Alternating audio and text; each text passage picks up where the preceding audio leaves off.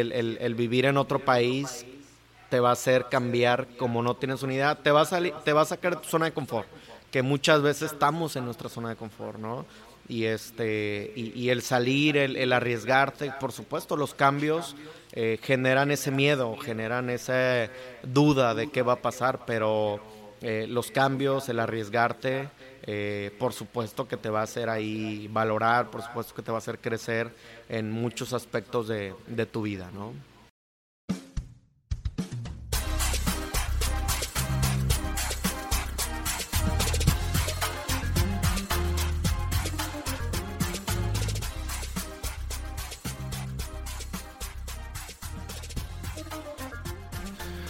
Hola, les habla Mike Mora y les doy la bienvenida a su programa Sin Dirección el podcast en donde me dedico a entrevistar a personas con historias de éxito en el mundo laboral. Esto lo hago con el objetivo de conocer el camino que los llevó al lugar en el que están actualmente y así poder romper algunos mitos sobre sus profesiones, carrera e incluso de la vida misma. Esto va a permitirte a ti, que estás por determinar tu vocación, a aprender de los aciertos y errores que cada uno de ellos comparte en su historia y así puedas tomar mejores decisiones. En la entrevista del día de hoy tuvimos la oportunidad de entrevistar a Cristian Abreu. Él es licenciado en Ciencias del Ejercicio. Actualmente trabaja como coordinador del Departamento de Deporte Social en el municipio de Guadalupe. Cristian es egresado de la Facultad de Organización Deportiva y nos platica su historia de crecimiento como servidor público. Sin embargo, no solo eso, estuvimos platicando también lo que es haber sido visoreado para jugar fútbol profesional en un viaje que tuvo hasta Argentina y cómo fue que un test le ayudó a elegir su carrera, además de la orientación adecuada. En su paso por la facultad tuvo la oportunidad de viajar de intercambio y nos cuenta algunos tips para, eh, algunos tips para que animes y puedas aplicar estando por allá. Hablamos del liderazgo en la juventud y de la forma en que el deporte se promueve en su municipio. Si eres un apasionado del deporte y es lo que quieres estudiar, este episodio es para ti. Bienvenidos a un episodio más de el programa Sin Dirección. El día de hoy nos encontramos con Cristian Abreu. ¿Cómo estás, Cristian? Hola, Mike. ¿Cómo estás? Buenos días. Muchas gracias por la invitación. Bienvenido. La verdad es que muy contento de, poder tenerte aquí en, el programa. Se nos complicó en algunas ocasiones ahí el coincidir. Qué bueno que el día de hoy ya, ya se dio. Ya te dejaste, ahora sí, te saque toda la información. bueno, eh, Cristian, pues para cuando esto se escuche, siempre les digo a, la gente, pues ya, ya hubo una presentación, ya la gente sabe este, a qué te dedicas, ¿no? Ya sabe. Pero yo quisiera que nos pudieras platicar, pues cómo fue que decidiste estudiar esta carrera que muchas veces los papás dicen, no, la Facultad de Organización Deportiva, no te vayas para allá porque te vas a morir de hambre. Fíjate que yo creo que existe ese ese tabú en México. O sea, creo que siempre la familia dice, no, es que educación física, es que cultura física, pues no te va a dejar para que vivas pues una vida cómoda, porque tienes que tener dos o tres trabajos. Creo que conseguir una, una plaza de, de educación física es complicado. Entonces creo que esa es la primera barrera que el que tiene esa vocación de estudiar deporte, pues tiene que brincar la, familia, ¿no? Eh, pero ya estando dentro, creo que la familia, tu entorno, tu núcleo familiar se enamora de, esta profesión que para mí es de las mejores. O sea, este, el trabajar con niños, el trabajar con adultos mayores, el trabajar con, adultos en general, con personas, que, ese es nuestro target, pues es una, es una mm, eh, vocación, es un un empleo es este algo que te llena, el, estar siempre en contacto con, las personas, el que tú puedas influir en su vida, porque la realidad es que uno como maestro de educación física, uno como coach de entrenamiento, eh, pues siempre está, está influyendo en, las personas para bien. Entonces, pues bueno, yo la verdad que eh, de niño fui, fui deportista, eh, toda mi vida fui, fui deportista, hasta los 18 años, yo creo, porque, ahorita ya no tanto. Este, entonces siempre me gustó el deporte, siempre dije, oye, pues qué padre, ¿no? Que, que una persona eh, pueda eh, darte esa, esa guía para que tú hagas ejercicio. Entonces siempre me llamó la atención y, y bueno, pues hice cuando salgo de la prepa, no, no sabía ahí, mm, no tenía muy bien definido si educación física o cultura física o, alguna otra. Yo quería ser eh, ingeniero petroquímico. Este, ah, ¿Y, eso por qué? siempre me gustó la química. Tengo un tío que vive en la Ciudad de México que mm, él es petroquímico y siempre en vacaciones platicaba con él y, está muy relacionado en el tema del petróleo y, los plásticos. Y, siempre me gustó. Dije, ah, pues qué chido, ¿no? Trabajar con petróleo, hacer productos que, que sirvan, que sean funcionales para, para la vida. Entonces siempre dije, ah, pues voy a estudiar petroquímica. Pero como siempre estuve a la par con, con el deporte. Eh, hago después de la prepa hago un, test de, pues para ver qué cualidades tenía y, bueno pues ahí salió que, podía estudiar algo relacionado al tema deportivo educación física cultura física. Eh, yo soy de Cuernavaca Morelos y eh, pues me dan las opciones de Querétaro en la universidad en la universidad autónoma de Querétaro está también la, la licenciatura de cultura física y deporte y me dan la opción de, de Monterrey, de la Facultad de Organización Deportiva, eh, que se encontraba la carrera de Ciencias del Ejercicio. Entonces, fíjate que, que empiezo a investigar, eh, estaban en, periodo vacacional, entonces no tenía respuesta de, de ninguna universidad. Entonces mis papás, este, un día así, vámonos a Monterrey, ¿cómo? Vámonos a investigar ahí la facultad y eh, pasamos... obviamente para eso ya le habías externado, oye, pues es que me interesa esta, pero pues no contesta. Y ahí fue donde dijeron... Sí, exacto. Después de que salimos del test, que nos dan los resultados, pues... ¿Fuiste con tus papás? Fui con mis papás, sí. Mi ah, mamá me acompañó justamente.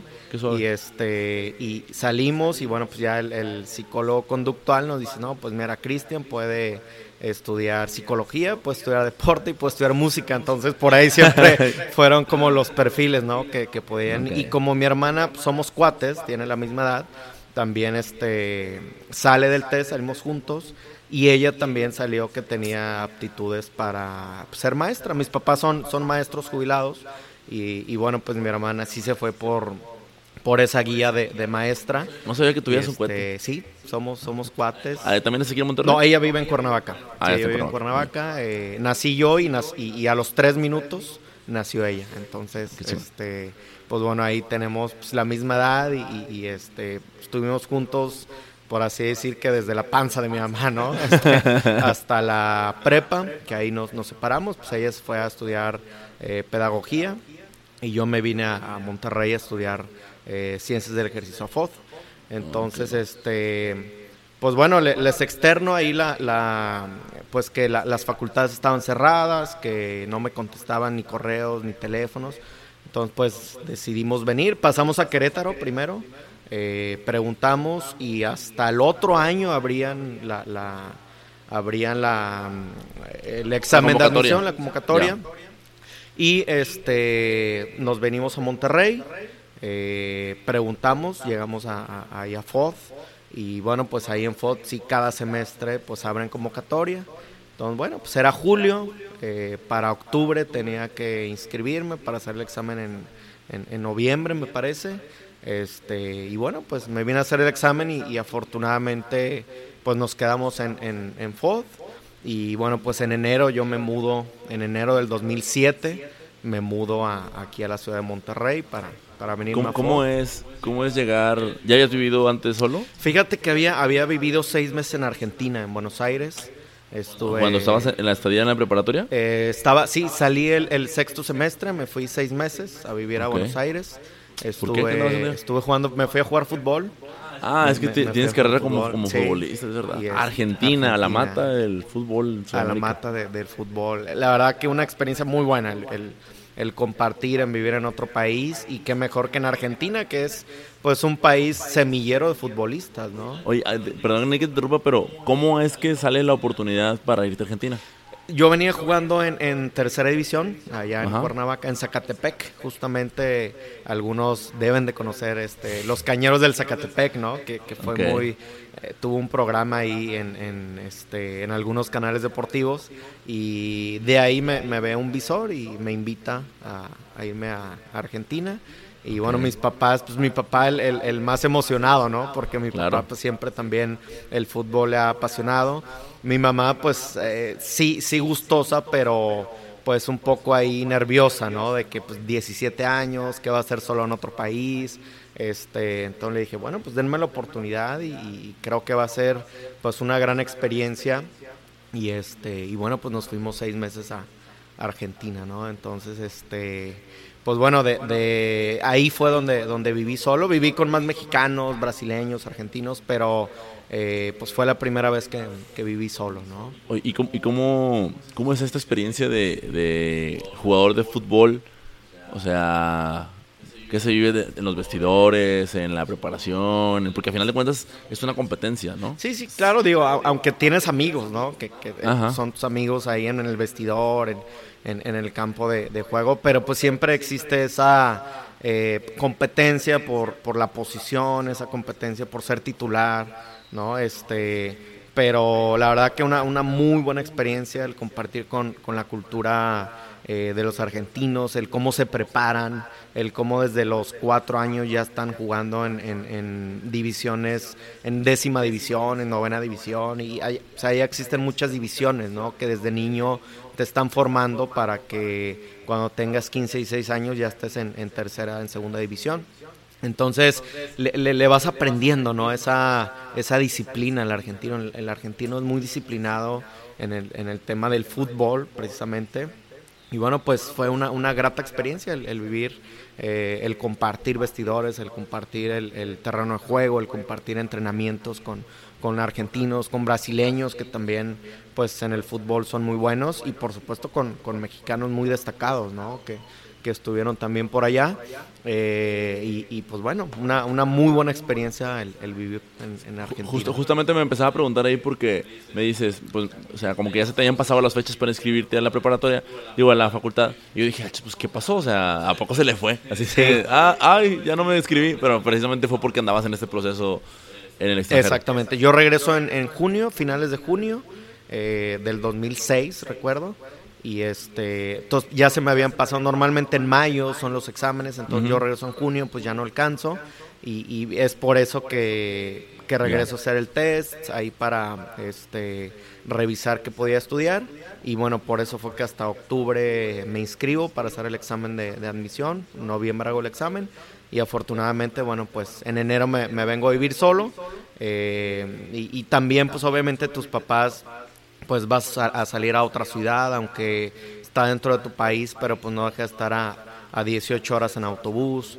este, y, pues lejos, ¿no? De, casa, nuevamente solo, de, de, 18 años ya, este, el venirte a, vivir a, otra ciudad, una, una metrópoli, una, la segunda, tercera ciudad más, más grande de México. Eh, pero bueno, les pedí la oportunidad de, de venirme a, a, Monterrey, de quería estudiar realmente el tema deportivo porque pues, siempre me, me gustó, me, me, apasionó. Y bueno, pues afortunadamente ahí estudiamos eh, la Facultad de Organización Deportiva, que la verdad es que es una carrera, yo creo, de las más bonitas, es de las más bonitas que hay. Eh, digo, te cuento, Mike, afortunadamente tuvimos la oportunidad de estar un año de intercambio también en, en España. Ah, en Granada. En Granada, sí, en, Granada, España. Y fíjate que los españoles eh, tienen una, o sea, ellos ven la, la, el tema de la cultura física. Ah, eres este estudiante de la Facultad de, de Cultura Física y Deporte. O sea, te ven como que eres lo mejor. O sea, por encima de los médicos, por encima de los ingenieros. Tanto así. O sea, allá no, no te da pena decir, oye, estudio deportes, ¿no? Allá te daba orgullo decir estudio deportes porque te lo reconocían como que, ah, estudias deportes, órale, qué padre. Es que guay, ¿no? Dicen los, ah. españoles. Este, entonces sí, sí tienen una, los tienen en un estatus muy bueno a, los que estudian eh, cultura física, a los que estudian educación física, cosa que en México no. Lamentablemente en México, como ya lo, lo decíamos al principio de, de, la entrevista, que el decir que estudias educación física o cultura física te da hasta pena a veces, ¿no? Decir, pero yo creo que debemos sentirnos orgullosos, todos los que estudiamos deportes, eh, debemos sentirnos orgullosos porque pues estamos viendo una realidad que, que tenemos eh, graves problemas en obesidad, graves problemas en estrés, graves problemas en, enfermedades crónico-degenerativas eh, y, creo que mm, los especialistas en el tema deportivo somos los que podemos hacer algo por, por cambiar este, este índice de, de, pues, de tener esos primeros lugares en, en obesidad. ¿no? Totalmente, totalmente de acuerdo. Y fíjate que ahorita me, me surgió las dudas de cómo es que se, da tu proceso de, de, formación, sobre todo con estas salidas al extranjero que te tocan. Pero viendo un poquito más atrás, ¿cómo es la vida de, de foráneo? O sea, es, tal y como la pintan en, en las redes sociales de de, oye, pues es que, para empezar, yo me acuerdo que, que, mis compañeros de extranjeros, bueno, o, o sí, foráneos de, de, algún otro estado, era el típico de, el sobrenombre, pues era el estado del que venías, y luego, después de la comida, que las maruchan y demás. sí, la, la realidad es que, digo, muchas veces te cuentan como una maravilla, oye, eres foráneo, ah, vives sin tus papás, pero la realidad es que, que es difícil, o sea este, muchas veces el llegar solo y, más para los primeros que, que es, su primera vez, valga la redundancia, que, que, van a vivir solos, que van a vivir fuera de casa, que van a vivir lejos de casa. Eh, pues el que, oye, pues ¿qué vas a comer? Oye, pues lávate tu ropa, oye, limpia la casa, oye, todo ese tema, esos detallitos, esos pequeños detalles que cuando estás con tus amigos a lo mejor no se ven, pero cuando estás ya tú solo en tu casa, dices, ay, ¿qué voy a comer, no? O, quién me va a lavar la ropa si es que te la lavaban tus papás, ¿no? Este, pero es, es, una, es una muy buena experiencia. El, vivir solo te hace crecer como no tienes una idea, te hace valorar muchísimas cosas, que, que muchas veces lo que yo les digo a compañeros cuando todavía viven en, casa de, sus papás eh, o a compañeros que se quieren ir a vivir a otra ciudad eh, arriesguense, o sea, este, es una muy buena experiencia. Que vas a sufrir, pues vas a sufrir un poco al principio porque pues es un cambio radical, ¿no? Es un cambio que, que a lo mejor no estabas acostumbrado, pero creo yo que es una de las mejores experiencias el, el, vivir tú solo, el, valorar siempre a tu familia, el valorar una comida caliente en, en, la mesa con, con, tu familia.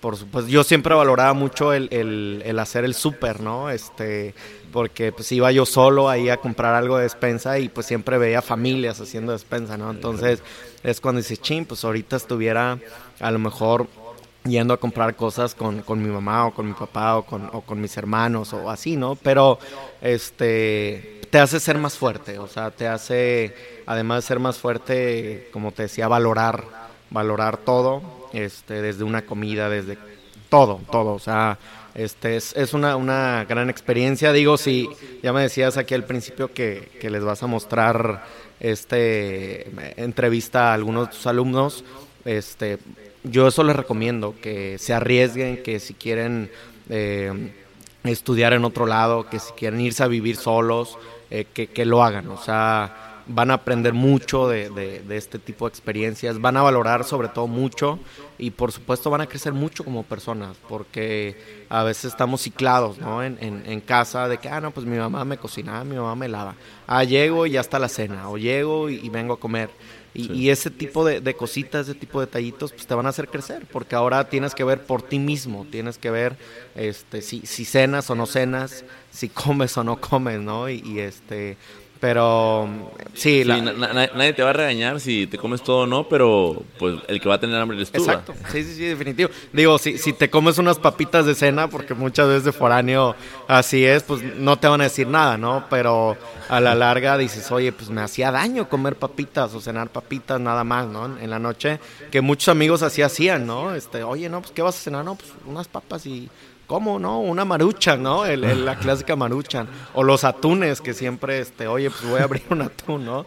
Pero, este, son experiencias, por supuesto que, que pasamos por todos esos detalles cuando llegamos aquí a, vivir como foráneos, a vivir solos.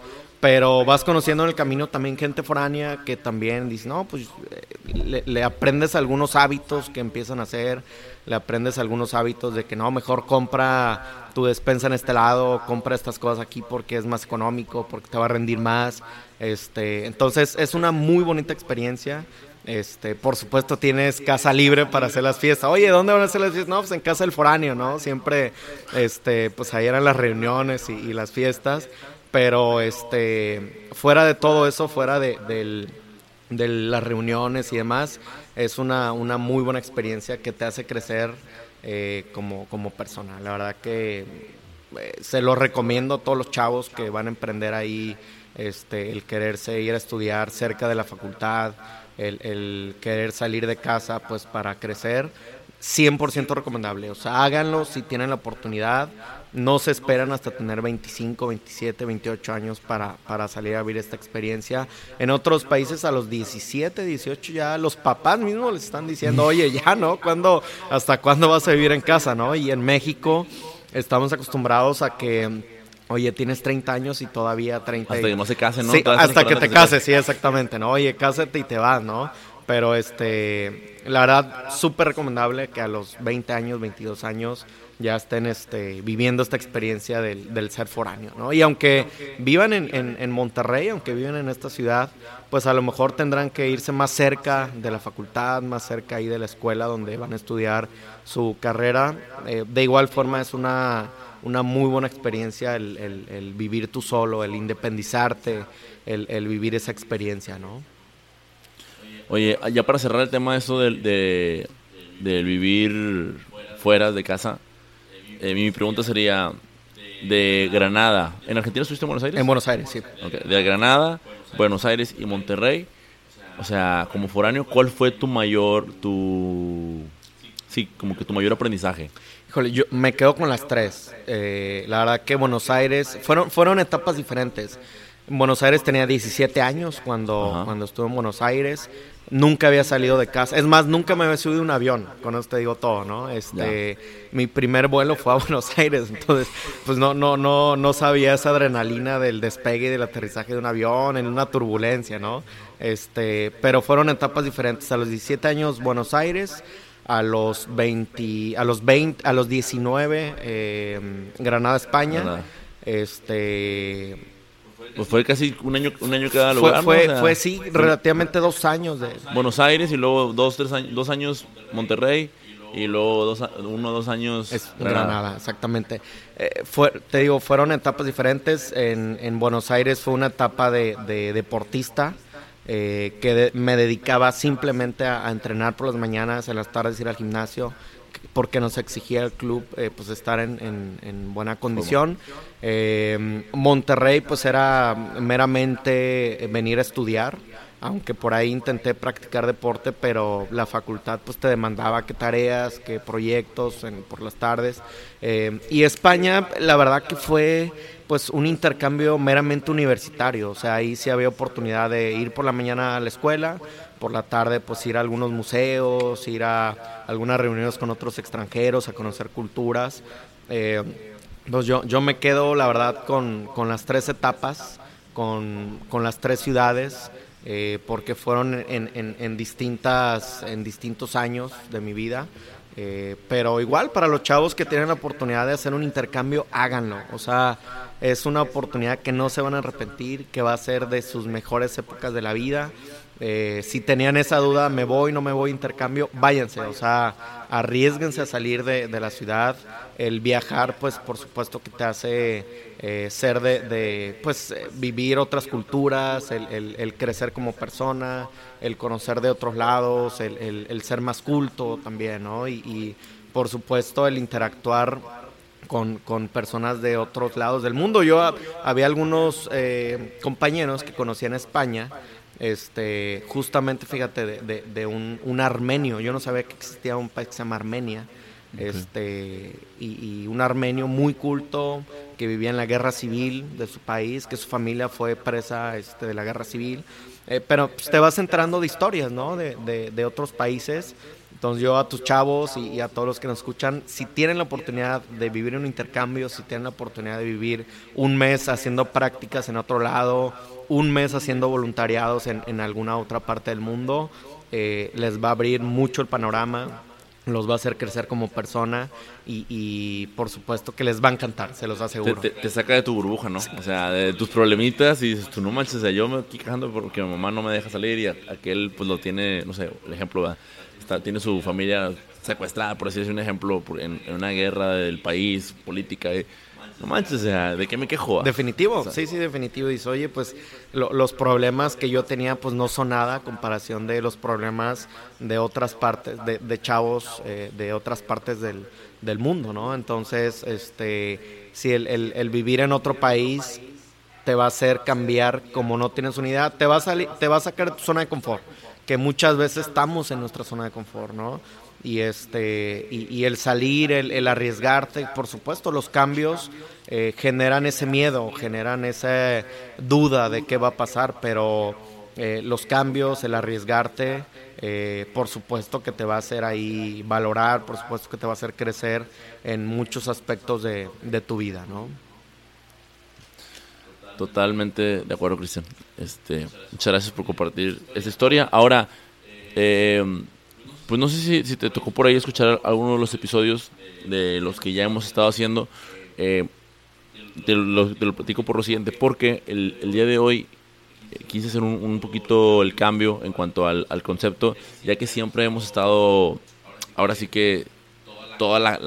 Tú ya hasta ahorita, si fuéramos en una línea de tiempo, ya llegamos a tu graduación de FOD, ¿no? Ya regresaste de España, ya te graduaste y haces tus prácticas este, profesionales y demás pero más allá de, irnos tan detenidamente, punto por punto, te platicaba al inicio de la entrevista que algo que yo admiro mucho de, tu trabajo es el hecho de estar en el, en tema del deporte social, ¿no? El cual pues sí diferencia del deporte competitivo. ya ahorita nos podrás platicar más a fondo. Porque en sí que a mí me gustaría saber es que no, nos ayudaros un poquito a, entender, o sea, a comprender cómo es que, es que funciona esto, porque creo que tenemos, yo te lo dije hace rato, yo tenía un concepto totalmente erróneo de lo que era el, deporte eh, a nivel municipal, a nivel, o sea, a nivel gubernamental. Cuando ya, te cuando ya estás ahí te das cuenta de que es muy distinto, o sea, no es para nada lo que, lo que uno cree. Y, quién mejor que tú para poder explicar un poquito de cómo es que se, se, lleva el deporte, el deporte hacia las comunidades, cómo es que se genera, este, digo, lejos de entrar en detalles o no, pero es un ejemplo. Oye, ¿por qué canchas en, los parques? O sea, ¿para qué?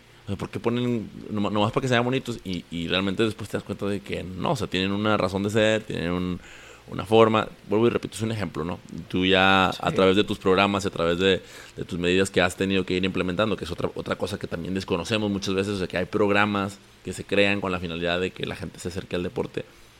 O sea, para empezar, ¿cómo, cómo, es que llegas? ¿Cómo, es que terminas ahí?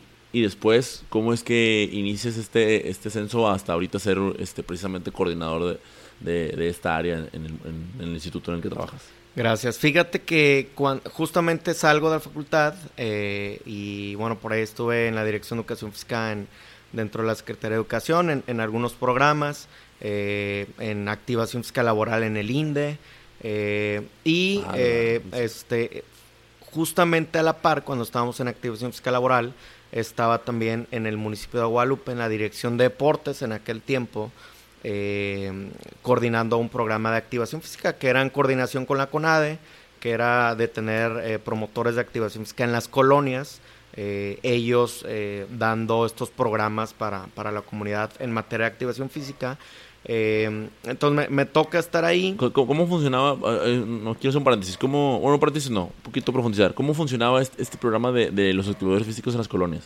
Era, era un programa de, la administración en aquel tiempo de, Felipe Calderón a través de la CONADE que te daban un recurso al municipio y el municipio tenía que contratar a promotores deportivos de activación física. Y ellos tenían que estar directamente, o sea, su trabajo era estar en la colonia todos los días, eh, tres horas diarias, dando activación física, tocando puertas para que la gente, dándole esa difusión para que la gente se enterara de que ahí daban activación física en un parque de que ahí había actividades deportivas en, en, la plaza de tu colonia y que además eran totalmente gratis, ¿no? Porque muchas veces la gente dice, ah, no, pues cuesta, pues no voy, ¿no? Eh, tenemos ese tabú de que no queremos pagar por, por nuestra salud. Entonces, pues bueno, era, un programa de gobierno que el promotor daba totalmente gratis la, la, actividad deportiva en el parque, en la plaza, en la cancha de, de, de la colonia, en la unidad deportiva más cercana. Entonces nosotros en Guadalupe teníamos 30 promotores repartidos en las colonias que ellos eran los que daban activación física a, pues a, la comunidad, a los vecinos. Eh, y bueno, estuvimos ahí mm, eh, coordinando ese, ese proyecto, ese programa, eh, con Jaime Gutiérrez, un, gran amigo, ahorita director de deportes del municipio de Pesquería. Él era el coordinador de deporte social en ese tiempo y a mí me, tocaba el tema de coordinar el programa de, activación física. Termina la administración federal, se termina el, proyecto y luego viene otra administración municipal que le sigue dando el seguimiento, que ahora con recurso municipal pagaban ese, pues ese sueldo, por así decir, ese apoyo a los promotores deportivos. Eh, y bueno, se, amplía, se amplía el número de, promotores porque entendíamos y veíamos la necesidad de que en las colonias, pues ahí estaba realmente donde teníamos que trabajar, ¿no? Donde teníamos que fomentar, donde teníamos que difundir. Y en la administración de, César Garza, ahora actual eh, alcalde de, Apodaca, eh, le apuesta, le apuesta ahí al, al tema de contratar más promotores de activación física, se amplía este, este, este programa y bueno, pues le, da seguimiento la, la, dirección de deportes. En esa administración a mí me invitan a, trabajar al Instituto de la Juventud, también a un programa de, de chavo líderes, de, jóvenes líderes. Eh, y bueno, me vengo a esta administración para, para el Instituto de la Juventud. Ahí hicimos algunos proyectos sociales también con, con Chavo Líderes. Ah, te, veo como que, como que ya lo vas a cerrar, como que estuvimos ahí y vas a regresarte a, a través de Guadalupe, pero no, yo quiero, quiero que, que nos quedemos ahí un poquito porque sí precisamente, eh, yo cuando, va a sonar, voy a sonar señor, pero cuando yo era más chavo, esta etapa de... Está chavo Mike todavía. o sea, pero me refiero a esta etapa de donde, donde realmente se considera a la juventud, ¿no? De 17, 18 años hasta los 22, 23, 24 años.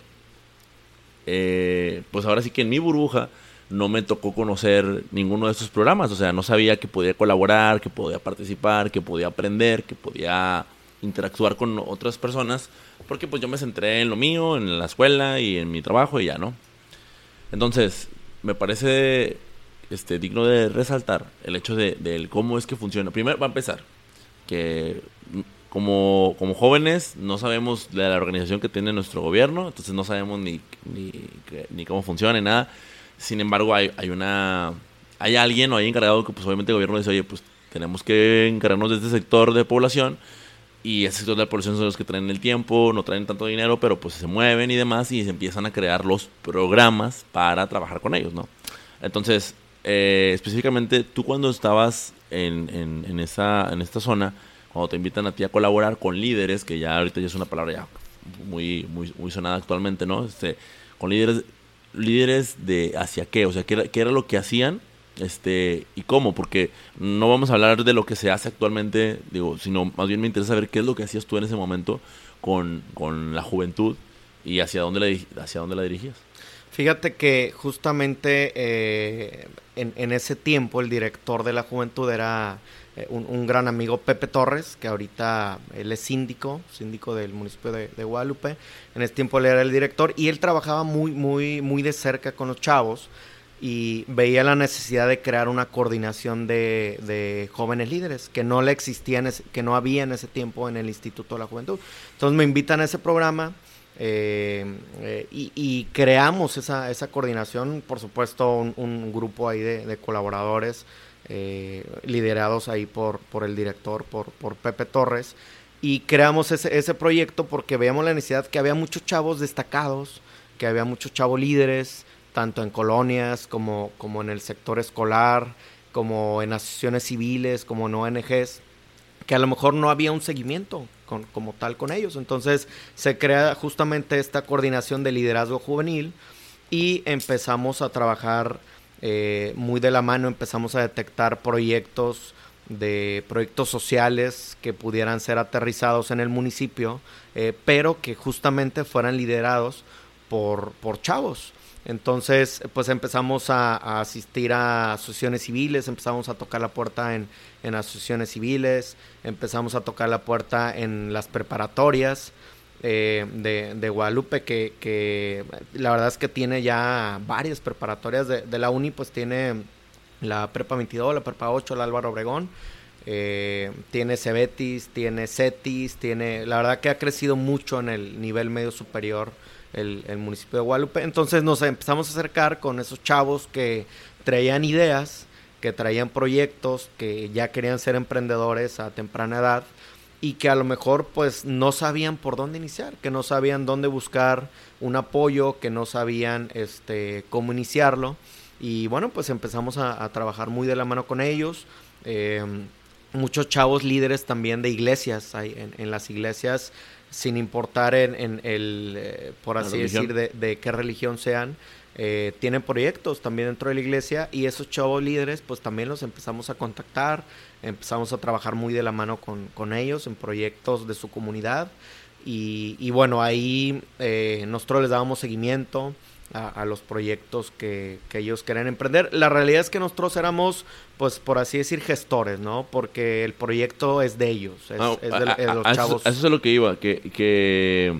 O sea, ¿qué tipo de actividades o, cuáles son las... No, no todas, no, no es como que quiera que, que las clasifiques, pero ¿cuáles eran las que más te llamaban la atención? Que si soy fíjate que cuando estábamos, me, nos tocó este chavo que traía esta y esta, este de una iglesia, este de una preparatoria, porque en realidad a veces bueno, no, a veces casi siempre subestimamos al, al, chavo de preparatoria, digo, lo, digo en general, de todos los adultos o todos los que estamos dando clases como docentes y, creemos que no, nada, nada, nada, yo lo dije incluso yo al principio, nada les interesa y demás, pero en realidad no es que nada les interese, sino que los intereses que ellos tienen a veces no son, no son, no empatan dando con los nuestros y creemos que no les importa nada, entonces me llama la atención ahorita saber qué tipo de actividades, o sea, era o qué tipo de cosas era lo que los movían a ellos a, invertirle el tiempo. Sí, la, la realidad, fíjate, tengo, tengo muy marcado un proyecto eh, de unos chavos de la, si no mal recuerdo, era la prepa 22. Eh, ellos hicieron, eran cinco chavos que hicieron un grupo que se llamaba Social Bosses. Este, su, su logo era un autobús de porque decían que ellos en el autobús tenían que transitar proyectos. Entonces, ellos hacían proyectos en la comunidad, hacían talleres, hacían este actividades, iban a, comunidades y, buscaban chavos en donde a lo mejor no les llegaba algún taller, en donde a lo mejor no, no se enteraban mucho de, programas que, había, y empezaron a trabajar con ellos. Entonces empezaron a crecer, la verdad que hicimos un, un muy buen vínculo, digo, hasta la fecha eh, tengo amistad con uno de ellos todavía, con, con Dante.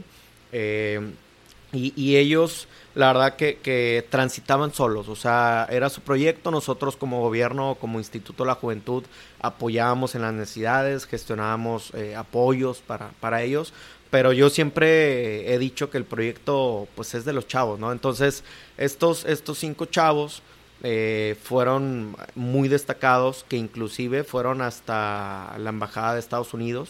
Eh, ellos tenían un, un, eh, un, recurso de, de, la Embajada de Estados Unidos por trabajar en, comunidades. Entonces, justamente los llama el, el, embajador en aquel tiempo de, Estados Unidos, los llama a la Ciudad de México, los acompañamos, fuimos a, hasta la Ciudad de México a, acompañar a, a, los social bosses.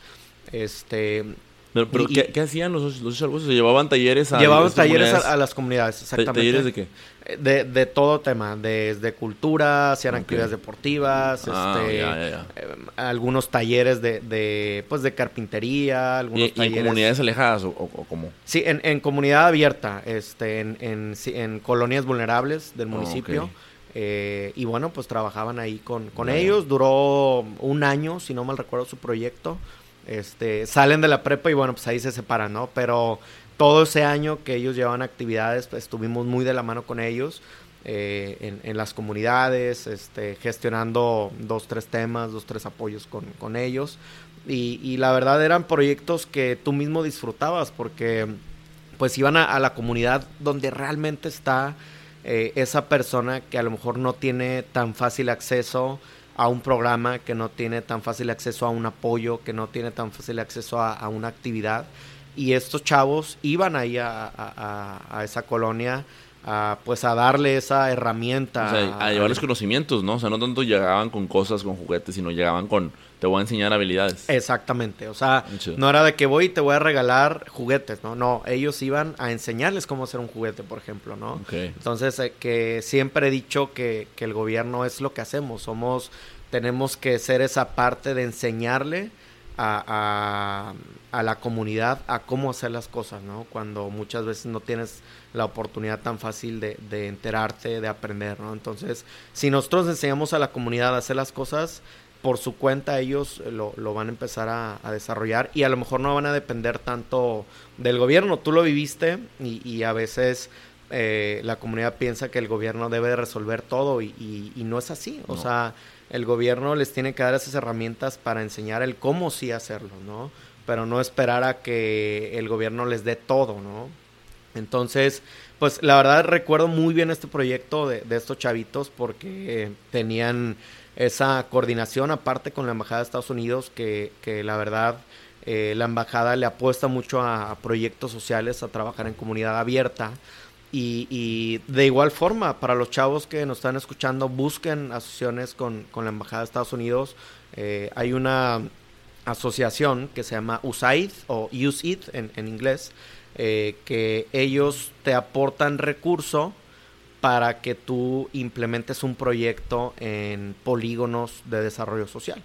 Entonces, en Monterrey tenemos tres polígonos de desarrollo social, en Guadalupe eh, solo hay uno marcado, que es la Nueva Almaguer la colonia Nueva Almaguer, que es allá arriba en el Cerro de la Silla. Este, entonces, pues hay, hay muchas asociaciones que trabajan en, en, esta colonia, pero eh, USAID es justamente financiada por la Embajada de Estados Unidos y les aporta recursos a, asociaciones civiles, a grupos de chavos que trabajan directamente en la comunidad eh, vulnerable, ¿no? Entonces, este, justamente eso hacíamos en la coordinación de liderazgo juvenil, apoyar ese tipo de proyectos de chavo líderes, que la verdad a nivel preparatoria, como tú ya lo decías, ¿no? Muchas veces decimos, no, pues no, no nos interesan muchos proyectos, pero eh, los chavos de prepa ahorita son de lo, de lo mejor, o sea, son los que están empezando a emprender a temprana edad, son los que están empezando a realizar proyectos en pro de la comunidad, son los que se están preocupando por, por la comunidad y eso es de admirarse, eso es de aplaudirse, eso es de apoyarlo, ¿no? En, en la medida de la posibilidad desde tu trinchera y, en la medida de la posibilidad del gobierno también, ¿no? Entonces, este, pues apoyábamos ese tipo de proyectos ahí en, en la coordinación de liderazgo juvenil, hacíamos muchos voluntariados, eh, plantábamos árboles, íbamos a comunidades vulnerables, a, como trabajamos, fíjate, muy de la mano con chavos de, de, religión, con chavos de iglesias, tanto cristianas, católicas, eh, mormones, etcétera. Eh, muchas veces hacíamos los voluntariados y había un grupo de chavos que iba a las casas a hacer oración por la gente. Entonces, sin importar, como te digo, el, el, de qué religión vengan, creo que una oración pues siempre es elevar tu vibración, es elevar tu, tu frecuencia al universo y la verdad que la gente eh, se quedaba muy contenta de, los voluntariados porque además se manejaba muy buena vibra en los chavos, se manejaba este, esa buena onda de todos, ¿no? Esa, esa juventud de, todos y esas ganas, por supuesto, de, de, los chavos de querer ayudar a la gente, de querer hacer algo por la gente y, bueno, pues en los voluntariados justamente eso hacíamos, plantábamos árboles, hacíamos actividades deportivas también con, con la comunidad.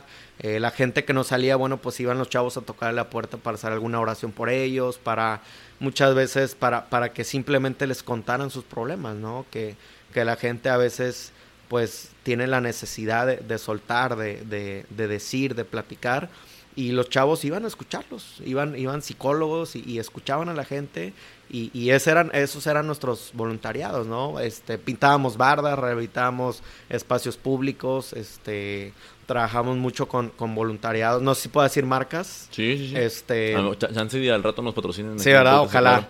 Trabajamos mucho con, con los voluntariados de Corona, que ellos una o dos veces por año hacen voluntariados y trabajamos muy, muy de la mano con, con Grupo Modelo, que ahora es Airbnb, lo, lo compró esta marca brasileña a, Grupo Modelo, y trabajamos muy de la mano también con, con, con, esta marca y hacíamos rehabilitación de plazas, este, pintábamos bardas, y, y rehabilitábamos los parques y todo esto lo hacían los chavos.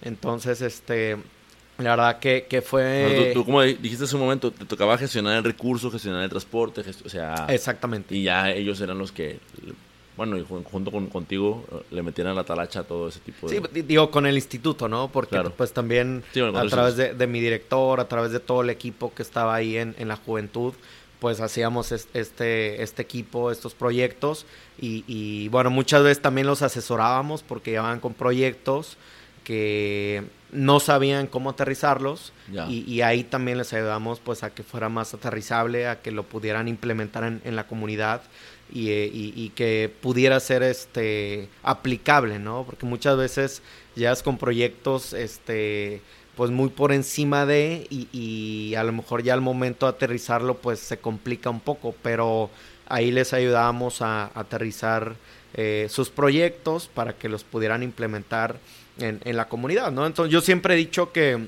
sociedad y gobierno cuando hacen cosas juntas, eh, muchas cosas grandes se, se puede lograr, ¿no? Entonces, justamente era lo que hacíamos ahí en, en, esa coordinación de liderazgo juvenil.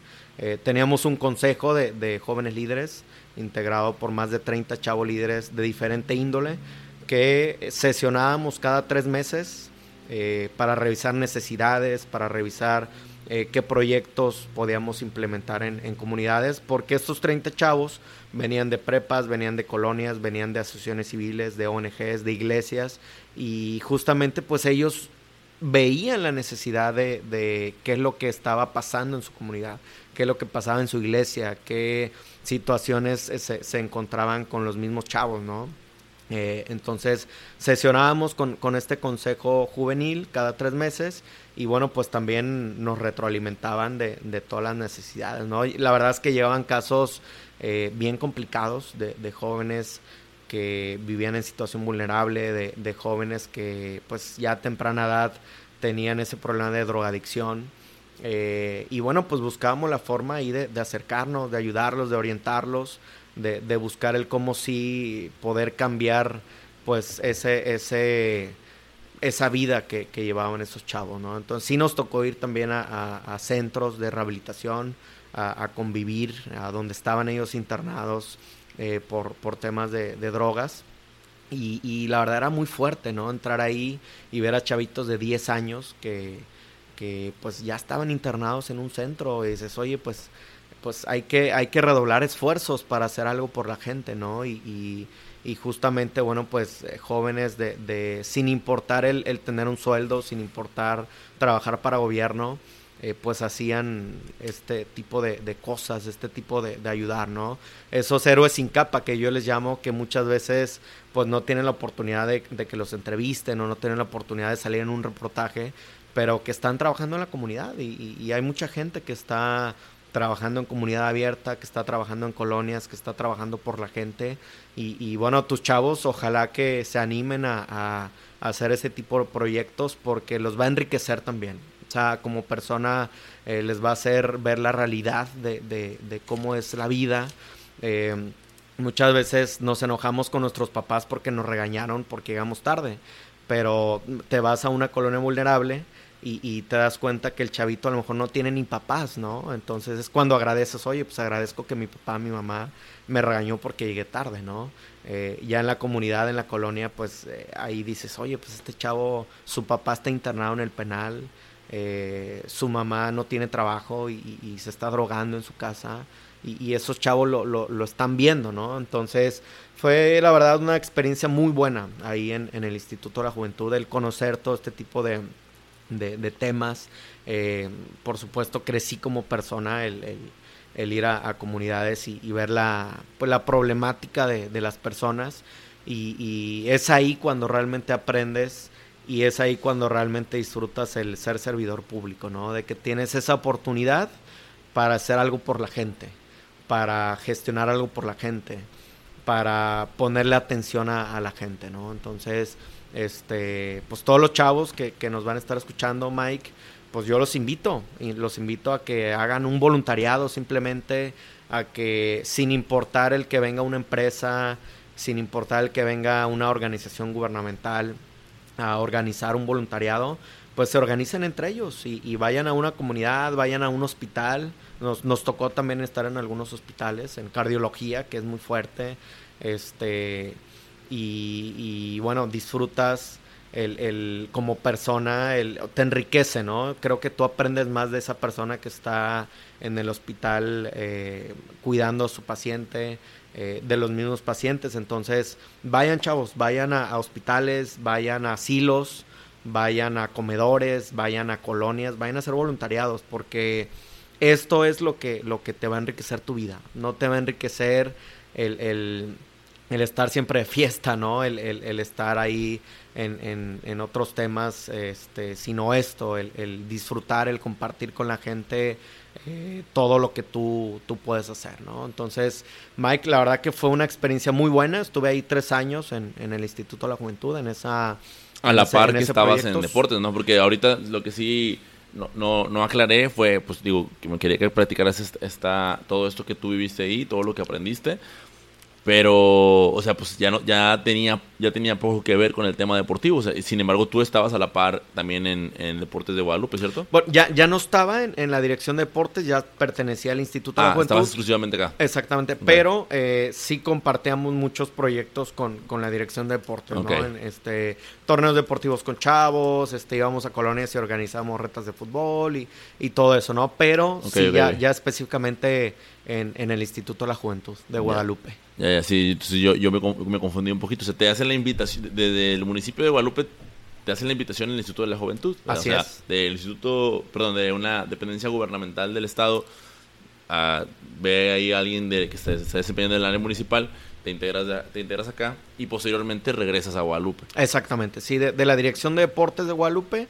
me invitan al Instituto de la Juventud a, esta, a este proyecto eh, en, en, mismo municipio de Guadalupe termina este proyecto y vuelvo a, la dirección de deportes que en ese momento ya se había convertido también en Instituto del Deporte. Entonces, este, pues regresamos al, Instituto del Deporte con una coordinación de deporte social, que, justamente el, tema social es algo que siempre he disfrutado, algo que siempre me ha gustado, el, trabajar en, en comunidad y qué mejor que, hacerlo a través del deporte, que yo siempre he dicho que el deporte es una de las mejores formas o es una forma noble de poder llegarle a la gente, ¿no? Porque tú les das un balón en la calle y, y este pones piedras y, haces una cancha de fútbol, ¿no? Entonces el, el, deporte, como lo mencionaba desde el principio, eh, es la forma en, que disfrutas el poder estar con la gente, el que disfrutas el poder hacer algo con la gente y el que disfrutas el, organizar algo con, la gente, ¿no? Entonces, sí, del Instituto de la Juventud me vengo ya al Instituto del Deporte, a la coordinación de deporte social, que es eh, justamente en, lo que ahorita estamos, es, en este proyecto estamos trabajando. ¿Sabes algo que me llama mucho la atención? Es como, quizás, ¿verdad?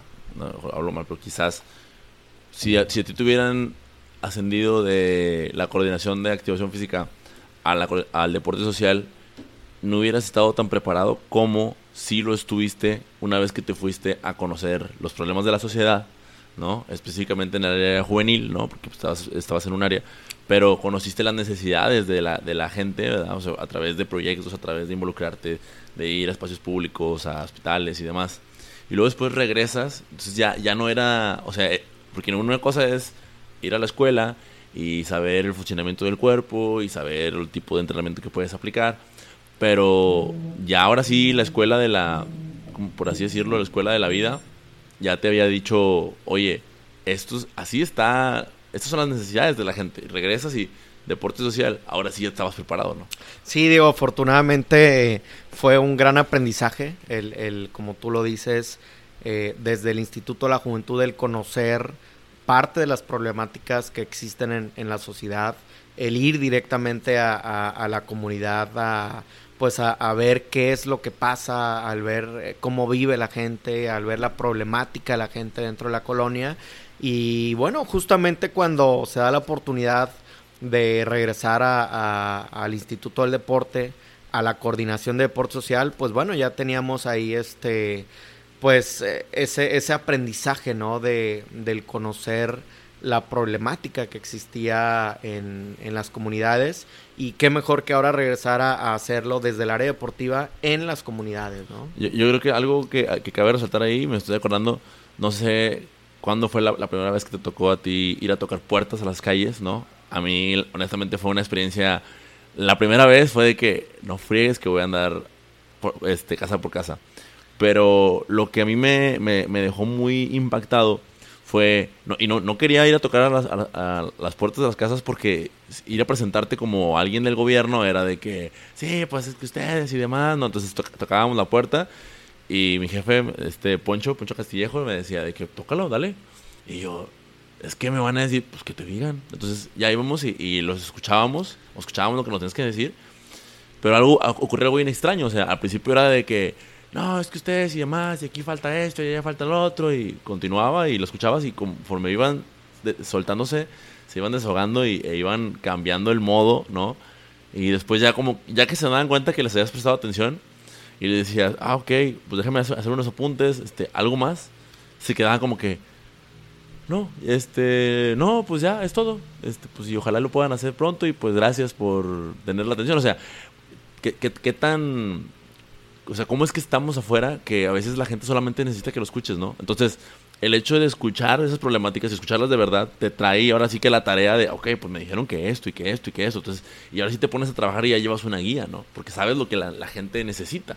En cambio, si no, si no hubiéramos tocado la puerta por primera vez, y eso fue lo que nos, nos dijo este, este Poncho en aquella ocasión, o sea, la gente nomás ocupa que lo escuches. Malamente hay, hay, hay, personas que nomás lo escuchan y ya se regresan y todo normal. No, o sea, escuches y luego ponte a trabajar en lo que escuchaste. Claro.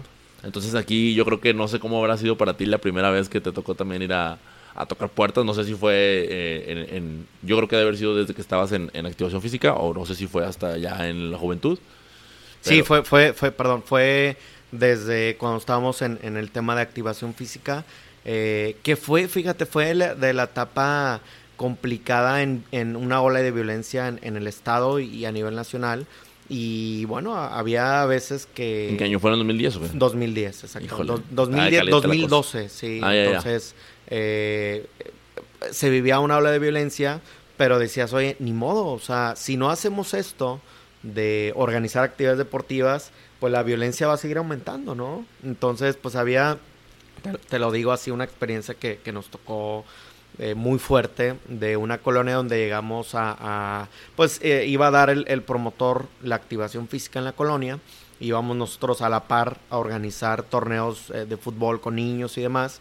Y, y nos corrieron, nos corrieron ahí con armas largas, este, llegaron y dijeron, no, esta es nuestra zona, aquí no queremos nada de deporte porque pues este es nuestro nuestro territorio, ¿no? Y, pues imagínate, ¿no? Con armas largas que, que pues te digan eso, la verdad que, que es muy fuerte, pero pues no, no, este, no decaía el ánimo, al contrario, o sea, teníamos la, esa intención de decir, bueno, ¿qué, pues... ¿Qué fue lo que se dijeron entre ustedes cuando, o sea, como equipo de trabajo? Porque ibas con la activación física, ¿no? Sí. O sea, ibas con los, con los promotores. Sí.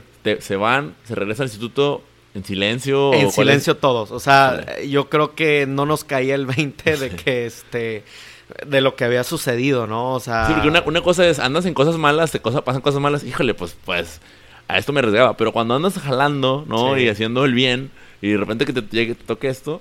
Sí, no, no, eh, fue muy fuerte, la verdad.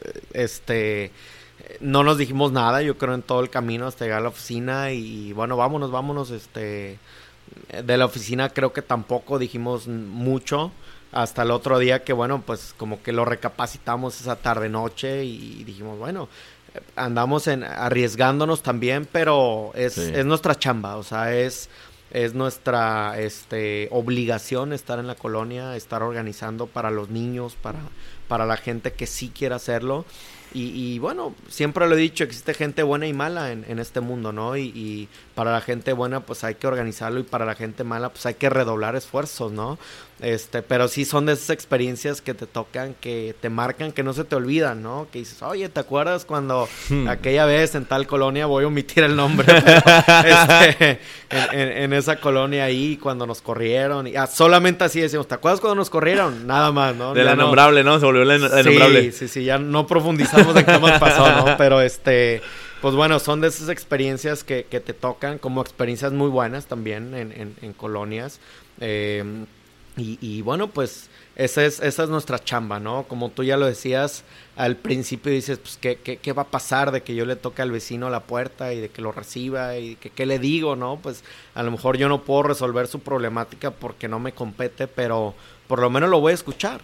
Que, que como ya lo decía, cuando hacíamos los voluntariados chavos que, que iban a, a, tocar la puerta de las casas, a hacer alguna oración o a escucharlos, justamente eso es lo que mucha gente necesita, ser escuchada, ser este, desahogarse eh, eh, de, la problemática y hasta muchas veces son problemas personales que no tienen con quién compartirlo, que no tienen a quién decírselo de, eh, fuera de su círculo familiar.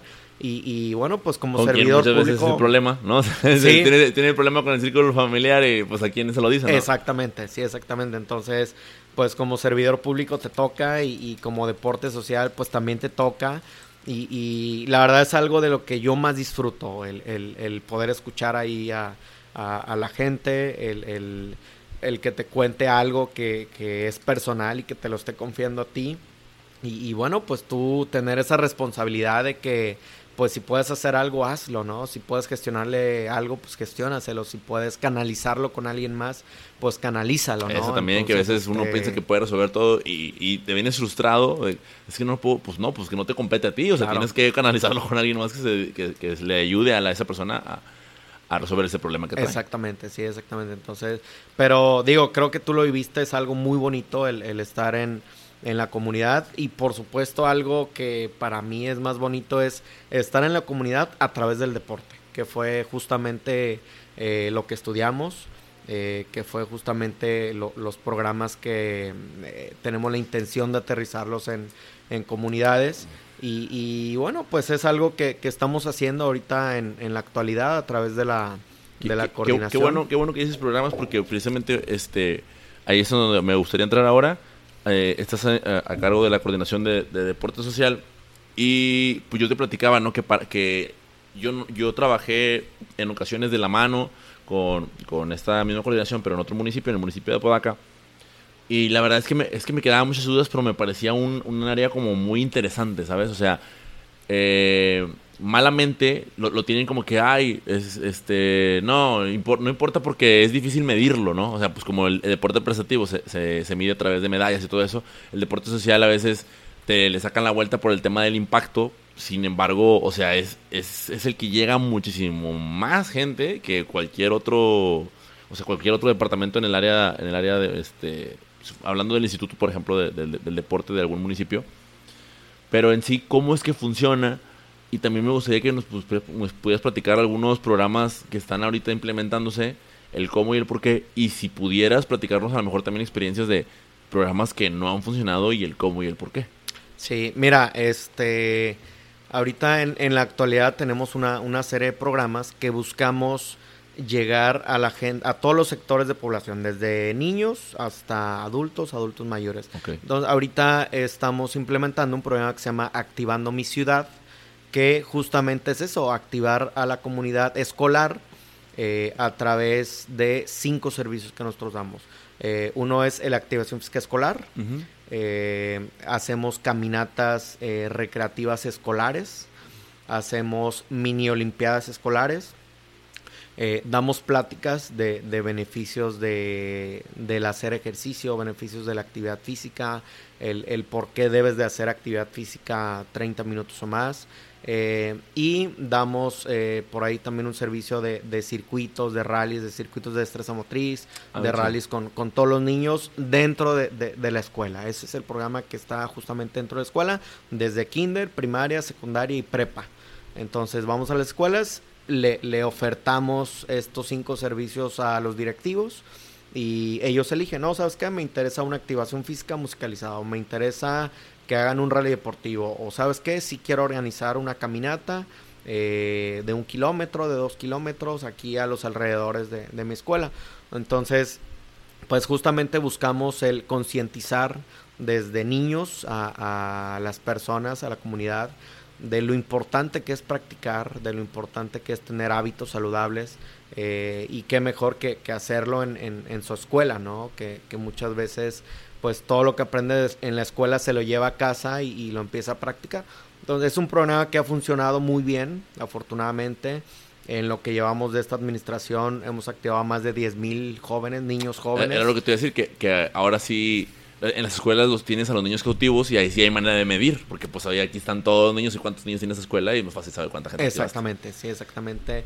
Ahí este... Y aparte que se los enseñas en donde van a aprender lo que les sirve para la vida. Exacto, sí, sí. Si lo aprenden ahí, se lo llevan a casa, como ya lo decía, y, e invitan a, sus hermanos, a sus papás, oye, pues quiero practicar un deporte, oye, llévame a una escuela deportiva, llévame este, a, practicar ya natación, taekwondo, gimnasia, etcétera. Eh, pero justamente por eso es que lo, queremos aterrizar o, lo hemos querido ahí llevar a cabo en escuelas, para que el niño tratar de concientizarlo de que debe practicar algún deporte. A lo mejor en la escuela pues solo hizo activación física, pero de ahí le, le, nace esa cosquillita de decir, oye, pues eh, me interesó, quiero ahora sí practicar un, deporte, ¿no? Entonces, y nos hemos topado, fíjate, en, en las escuelas con muchos atletas que, que sí están en una escuela deportiva, están en el taekwondo, están en la natación, las niñas hacen gimnasia, este, afortunadamente sí nos hemos topado ahí con, varios niños jóvenes cuando les preguntamos que si practican algo, eh, sí, sí lo, sí, lo están haciendo. Entonces creo que poco a poco eh, se ha ido implementando esa cultura al deporte. No lo digo solo en Guadalupe, no lo digo solo en Apodaca. Creo que a, nivel nacional se ha ido creando esa cultura. Vemos ya todos los domingos llenan las carreras, ¿no? De 5, 10, 15 K. Este, y que bueno, es bonito ya ver a la gente corriendo, es bonito ya ver a la gente andando en bici. No, es este. ahora también hay incluso cada vez más este municipios que también se, avientan a cerrar calles, ¿no? Ahora que cierran Morones Prieto y cierran para el hecho de que utiliza la gente para ir a caminar o ir a la bicicleta, o sea, todo ese tipo de cosas que dices, ah, me empieza a ver cambios, ¿no? Claro, sí, sí, las vías recreativas, ¿no? Las famosas eh, vías recreativas que, bueno, pues los municipios le apuestan a cerrar calles. Muchos vecinos se enojan, la verdad. Oye, pues es que me cerraste para... Pero bueno, eh, cuando tú lo ves más a fondo, cuando lo ves desde otra perspectiva, eh, dices, oye, pues qué padre que cerraron mi calle para que yo pueda venir a practicar una clase de yoga o para que pueda traerme una bici y sin ningún problema, con la mayor seguridad pueda andar aquí en bici, pues traerme a mis hijos a que empiecen a andar en bici o que pueda venir a practicar una clase de activación física, este, o cualquier otra, otro tipo de, actividad, ¿no? Entonces, creo que mm, eh, con el paso del tiempo se ha ido eh, creando esa cultura a la actividad física y bueno, como, como ya lo decía este programa de Activando mi Ciudad, pues justamente eso es lo que buscamos, ¿no? El crear ese, esa cultura, esos hábitos eh, desde temprana edad, desde las escuelas, pues para que ellos mismos puedan buscar el, practicar algún deporte, alguna actividad física, ¿no? entonces tenemos ese programa de Activando mi Ciudad que se llama.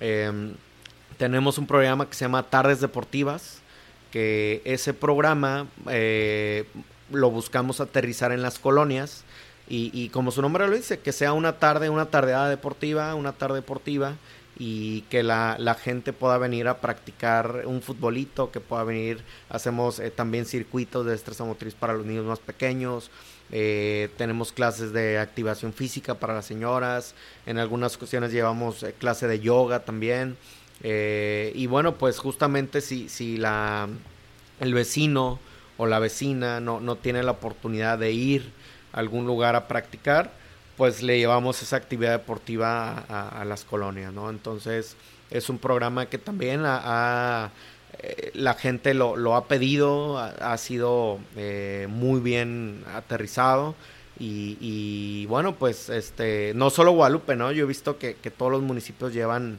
actividades deportivas a, las colonias y que bueno, digo, la, la, la realidad es que no debería existir una, una rivalidad entre municipios para realizar este tipo de programas, sino al contrario, ¿no? Que, que se sumen todos los municipios a, realizar actividades en las colonias, porque es ahí, creo yo, que donde podemos eh, crear esa conciencia a, la gente, crear esa eh, cultura a que puedan practicar. A lo mejor nos topamos, ¿no? Con, con vecinos que nunca habían hecho una clase de, de, zumba o de activación física, ¿no?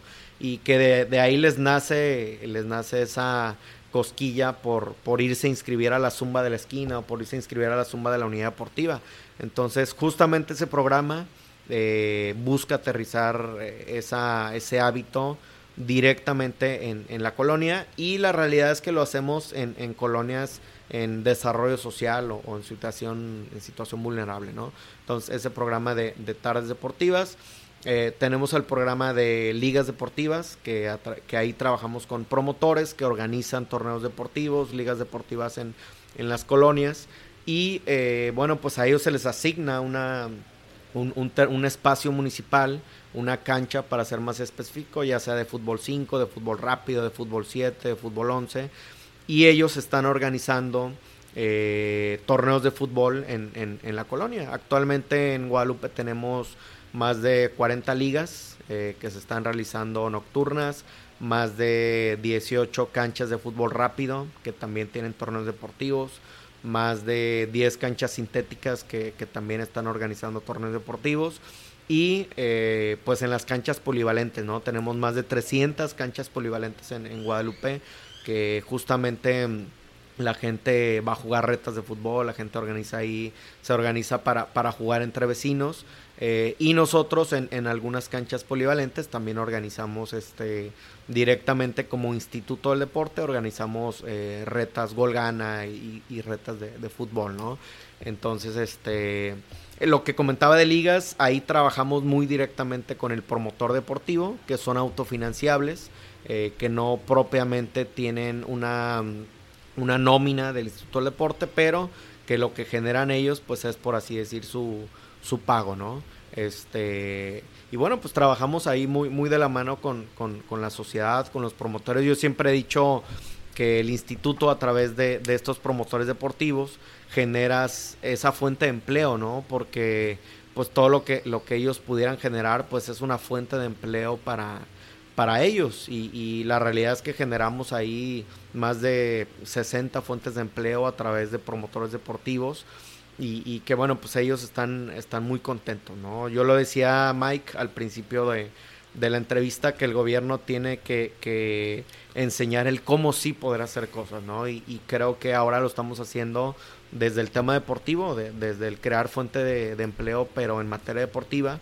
Y, justamente lo estamos viendo con, con todo este tipo de, personas, de promotores deportivos, que están directamente en, en las colonias, este con, esa fuente de empleo. Ya, ya llámalo tú chica, mediana o grande eh, fuente de empleo, pero al final de cuentas, pues eh, no deja de ser ahí este algo que se está generando, ¿no? Para, para ellos. Fregón, fregón. Y, y por cierto, algo que te decía, porque ahorita tú ya mencionaste el cómo estás haciendo que funcione el deporte hacia, hacia la sociedad, es que es a través de las ligas deportivas, o sea, pues la gente jugando eh, al deporte rey de aquí del estado, ¿no? Eh, a través también de activando las escuelas, ¿no? Y llevando el deporte por las tardes a ciertas, a ciertas colonias. Entonces esa es la forma en la que ahora, ahora se opera y, y, si nos podemos dar cuenta de que lo que se busca es activar a todos, que todos se pongan en movimiento y que todo, o sea, que porque esto trae todos los beneficios que, que, trae y que permite la interacción entre, entre las personas y este permite un beneficio físico, e, etcétera. ¿Qué, qué, qué cosas crees tú que, que se implementaron antes? Porque yo creo que ahorita ya tienes estos tres programas y, y, me consta que te está yendo muy bien con ellos. Digo, te lo decía hace un momento, me, toca ver las redes sociales. De, que para los que no lo saben, el, municipio también tiene redes sociales. se, se, comunica con, con, su gente a través de eso. Si te das cuenta de, de, lo que se está haciendo y te puedes dar cuenta incluso también de lo que no. Eh, yo lo hago también con el, con municipio en el que yo vivo, aquí en Apodaca. Pero a lo que iba es que ahorita tú ya tienes estos tres programas que no, no son lo que son nomás porque sí, nomás porque llegó Cristian y digo, ah, sí, pues desde la juventud me, me, traje todo esto y ya lo aplico. O sea, seguramente hubo un proceso que caminó a llegar hasta lo que tienes ahorita. Entonces, no sé si quisieras platicar un poquito del cómo, cómo fue que llegaste a, a esos tres programas. O sea, ¿hubo algo que no haya funcionado previo? Que tú crees que te haya sido de aprendizaje para lo que tienes ahora? Fíjate que, que el municipio de Guadalupe, eh, los últimos, me quisiera atrever a decir, los últimos 8 o 9 años, ha tenido una, una continuidad en personal, eh, específicamente hablando de la Dirección de Deportes o, ahora ya Instituto del Deporte. Entonces, creo que en general todos son personas muy preparadas en, en materia deportiva y, justamente Guadalupe le ha apostado a eso, al, tema de la continuidad, ah, al tema de, darle seguimiento a, los programas, el tema de, buscar el, áreas de oportunidad de corregir y, para poder implementar algunos programas que a lo mejor pues no, no hayan funcionado, el buscar ese cambio para que sí puedan funcionar. Pero la verdad es que eh, desde hace 8 o 9 años, eh, yo recuerdo cuando, llegué ahí a Deportes con, Jaime Gutiérrez de coordinador, con Aldo Flores de, director, que también es un, gran líder en materia deportiva, eh, se implementaban también este tipo de proyectos, pero ahorita le, hemos ido dando algunos giros para que pues también se puedan aterrizar en, las colonias, se puedan aterrizar en las escuelas, le hemos hecho algunos cambios para que eh, pues podamos llegar a más gente. Eh, pero pues siempre buscando la, finalidad el atender a la gente, ¿no? Entonces, este, algunos programas, lo repito, se les ha cambiado también de nombre para a lo mejor tener un poco más de, impacto, como el Activando mi Ciudad, que es un programa que, que, a lo mejor se hacía ya desde alguna perspectiva, pero que ahora con, con el cambio de nombre, con el cambio de ofrecer un poco más de, de servicios, pues ha, funcionado bastante bien, ¿no? La verdad es que siempre ha funcionado bastante bien desde años pasados, eh, pero repito, con el cambio de nombre, con, con el, vender ese, ese nombre de, activando mi comunidad, activando mi ciudad, eh, pues a lo mejor eh, queda ese impacto, queda esa, pues qué es activar, ¿no? En, en, en, los directivos cuando, ah, bueno, ¿y de qué trata? Ah, no, mira, trata director de esto y de esto y de esto, ¿no? Entonces, este, eh, pues sí se le han hecho esos pequeños cambios de, nombres, de estrategias, de cómo, cómo se implementan, de aumentar servicios también deportivos, eh, para que podamos llegar a, más chavos, a más escuelas. Eh, hemos fortalecido el tema de, personal, la verdad que, mi director en ahorita, Ramón Treviño, también un gran líder en el tema deportivo, con muchos años ya de experiencia en, en materia deportiva le ha apostado también al, fortalecer a, al, personal para que podamos justamente eso, podamos llegar a, más gente, podamos llegar a más escuelas, podamos llegar a más colonias, podamos llegar a, más eh, eh, plazas, a más canchas. Eh, y, bueno, pues haciendo por ahí, lo repetía, algunas estrategias, algunos cambios para, para poderlo aterrizar mucho más con la gente y, como lo decíamos anteriormente, ¿no? Esa cultura que ya se ha ido creando, no solo en Guadalupe, no solo en Apodaca, no solo en Monterrey, sino a nivel nacional, pues que más gente pueda practicar cualquier tipo de actividad física, ¿no? Desde caminar, desde trotar, desde hacer yoga, pues bueno, tratar de, llegar y de atender, por supuesto, como se debe a, toda la comunidad con, con, estos servicios deportivos, ¿no? Chingón, chingón, Qué bueno, qué bueno que estén que esté haciendo todo esto y que pues esperemos que sirva también de modelo para que en otros lados en donde se hacen ciertas cositas similares pues se replique y se, se vea qué es lo que sí funciona y qué es lo que no. Ya me dices ahorita no o sea lejos de mencionar algún algo que haya funcionado o no haya funcionado pues fue más bien hacer o sea que se haya quitado por en su totalidad. Fue así como el personal se da continuidad al programa se le ha dado continuidad pero se han ido haciendo ajustes. Pero a lo mejor no sé antes se hacían siempre las olimpiadas escolares, pero ahora las juntaron en unas, con otras cosas y ahora se, va, se manejan en paquete, ¿no? Que eso es lo que me llama la atención, que ahora son cinco cosas que tienen muy estipuladas, o sea, muy bien marcadas, y son las cinco y se, las cinco cosas se aplican en la misma escuela y luego se la llevan a otro y se la llevan a otro. Porque es un paquetito que ya tiene garantizado el éxito, ¿no? De acuerdo a la experiencia que han tenido. Sí, exactamente. Y, y, fíjate que yo siempre he visto eh, esa, esa combinación entre el tema deportivo, el tema social y el tema de prevención siempre he dicho que el deporte es la mejor forma de prevenir todo, ¿no? O sea, te previene desde enfermedades, te, previene desde el, el, erradicar el sedentarismo, te previene de drogadicciones, te, te, previene de la delincuencia. Y justamente ese giro, Mike, le hemos tratado de dar. El, tema de, estar directamente en las colonias, pues es prevenir a, chavos, a niños, a que a temprana edad pues puedan estar ya eh, con el crimen organizado, puedan estar consumiendo eh, sustancias tóxicas.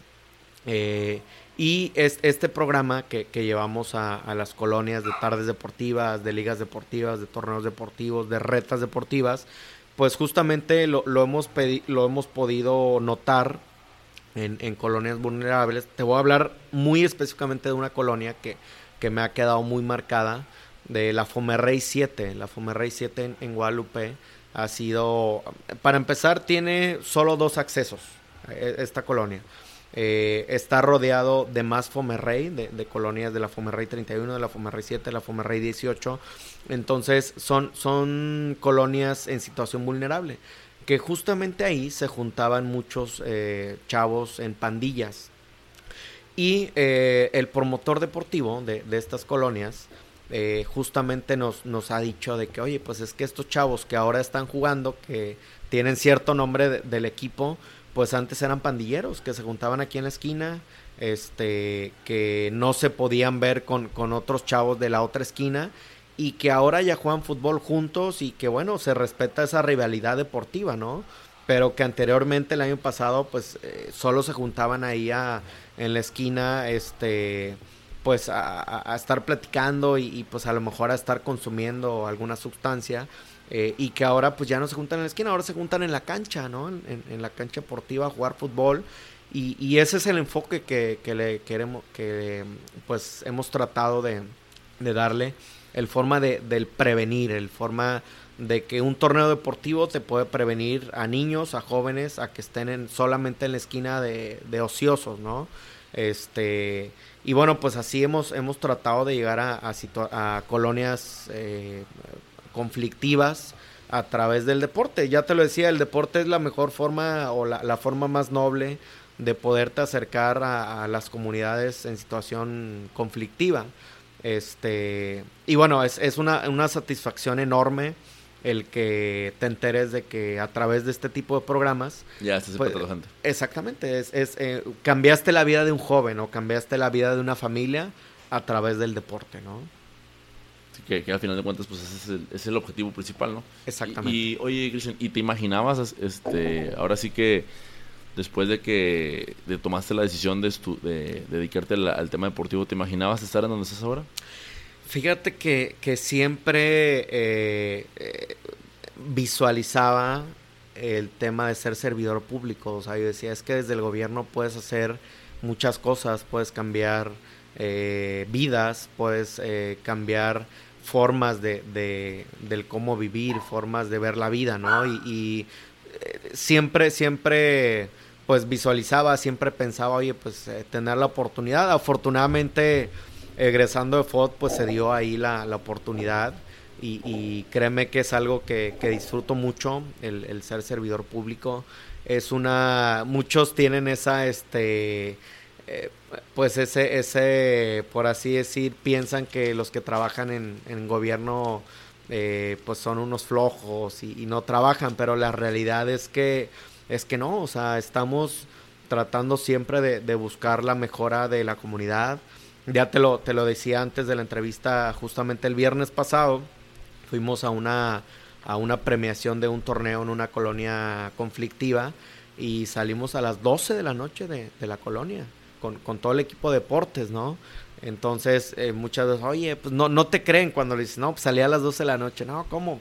No te creen, ¿no? Pero cuando estás ahí en la colonia, cuando ves, eh, ya lo decía, chavos que se juntaban eh, en la esquina, pues ahora los ves ahí jugando, peleándose, pero por el balón o peleándose por el campeonato, pues qué, qué chido, ¿no? La verdad que te da ese gusto, dices, oye, pues algo estamos haciendo para, para este para, para cambiar esa actitud de, la gente.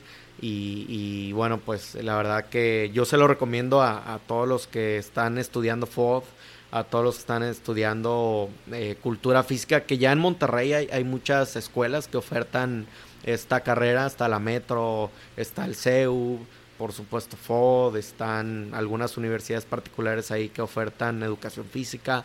Yo les recomiendo que, que busquen, si les gusta ahí el tema de deporte, el tema de deporte social, eh, la opción de gobierno es una muy buena opción si es que les gusta estar atendiendo a la gente, ¿no? Porque ya lo decía, es, es, una mezcla de, de, mm, eh, de hacer deporte, de, de, aterrizar programas deportivos, pero eh, también es una mezcla de, de tema social, ¿no? y que no es para todos tampoco. Que no es para todos, sí, sí. Muchas veces si han llegado dos, tres compañeros, pues que no no les apasiona y, bueno, pues mejor se van a, buscar otro, otro lugar, ¿no? Entonces, pero si les apasiona este tema, chavos que están estudiando FOD, que están estudiando cultura física, acérquense a las direcciones de deportes de, sus municipios, a los institutos del, deporte de, de, sus municipios y, también al Instituto del Deporte del Estado, ¿no? Al, al, INDE, que, que también sé que tiene muchas ofertas en promotorías deportivas, ya sea escolares, ya sea en comunidad y, que bueno, que es una oportunidad para que por ahí puedan iniciar eh, su carrera en, materia deportiva. Muy bien, Cristian. Bueno, pues te, agradezco mucho que nos compartieras todo esto de, en, cuanto a tu carrera deportiva y ya nos fuimos muy, muy directos a, esto último, a lo que te dedicas y haces. Yo, espero que, que, las personas que, que, nos estés escuchando pues les quede un poquito más claro lo que significa el, ser servidor público en el, en el, ámbito deportivo, lo que termina siendo, o sea, te conviertes en gestor, ¿no? Y colaboras y trabajas con, con, entrenadores y la gente que hace contacto, digo, uno tiene contacto con la gente, pero también lo hace a través de, los entrenadores, ¿no? Y de los promotores.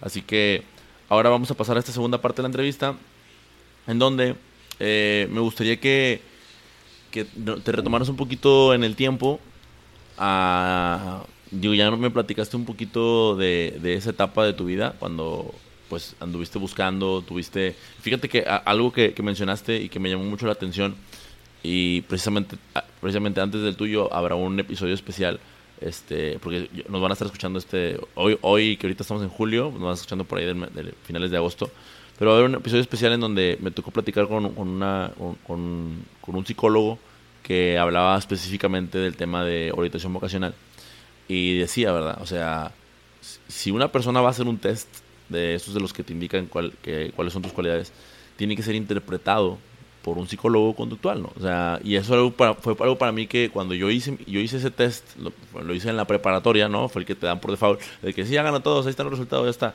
Ten tu resultado y lo ves y pues no sabes cómo interpretarlo, la verdad. O sea, lo ves y, ah, ¿qué? Yo me acuerdo que lo vi y, y no, no entendí lo que decía. Sí. Entonces, eh, fue muy diferente al proceso que viviste tú, que yo creo que es el deber ser. O sea, si más gente, no digo que todos, porque pues es muy difícil que todos, pero si más gente supiera que, que es algo que, a lo que vale la pena invertirle, o sea, porque tiene un costo obviamente, pues definitivamente te deja más, más claro, digo, y, no por nada tú el día de hoy estás donde estás porque también pudiste tomar una, una buena decisión eh, a, a, tiempo, ¿no? O sea, en, en aquel entonces.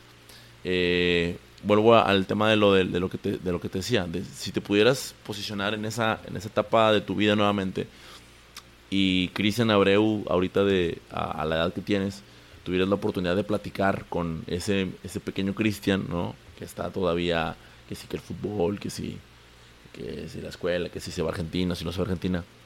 Eh, ¿qué, qué, qué consejo le traerías tú a él que, que, sabrías que lo haría feliz en ese, en ese momento? O sea, ¿qué, le podrías platicar tú de lo que vives ahora a, a ese Cristian? Ojo, no es que lo que tú le digas vaya a spoilearle algo o vaya a cambiar el futuro y no, no, no, o sea, porque creo que casi siempre se toma por ahí la pregunta y, oye, pero pues es que estoy bien y, y lo que he hecho, este, no me arrepiento de nada, no, no, no va por ahí, sino ¿Qué, qué, alegrías le podrías traer tú en ese momento de lo que, de lo que tú sientas que haces hoy y que ese niño buscaba o quería y que le gustaría escuchar? Fíjate que justamente cuando, cuando hacíamos ese test de, orientación vocacional, eh, estaba en una etapa en la que no sabía definir eh, si ser, si seguir por el fútbol, o sea, si, si buscar ahí eh, alguna, jugar para algún equipo en alguna división, eh, eh, el ir a hacer pruebas a, algunos equipos o dedicarme a estudiar, ¿no? Eh, mis papás siempre me decían, tienes que estudiar, tienes que estudiar, o sea, sí el fútbol, pero tienes que tener una carrera, tienes que tener...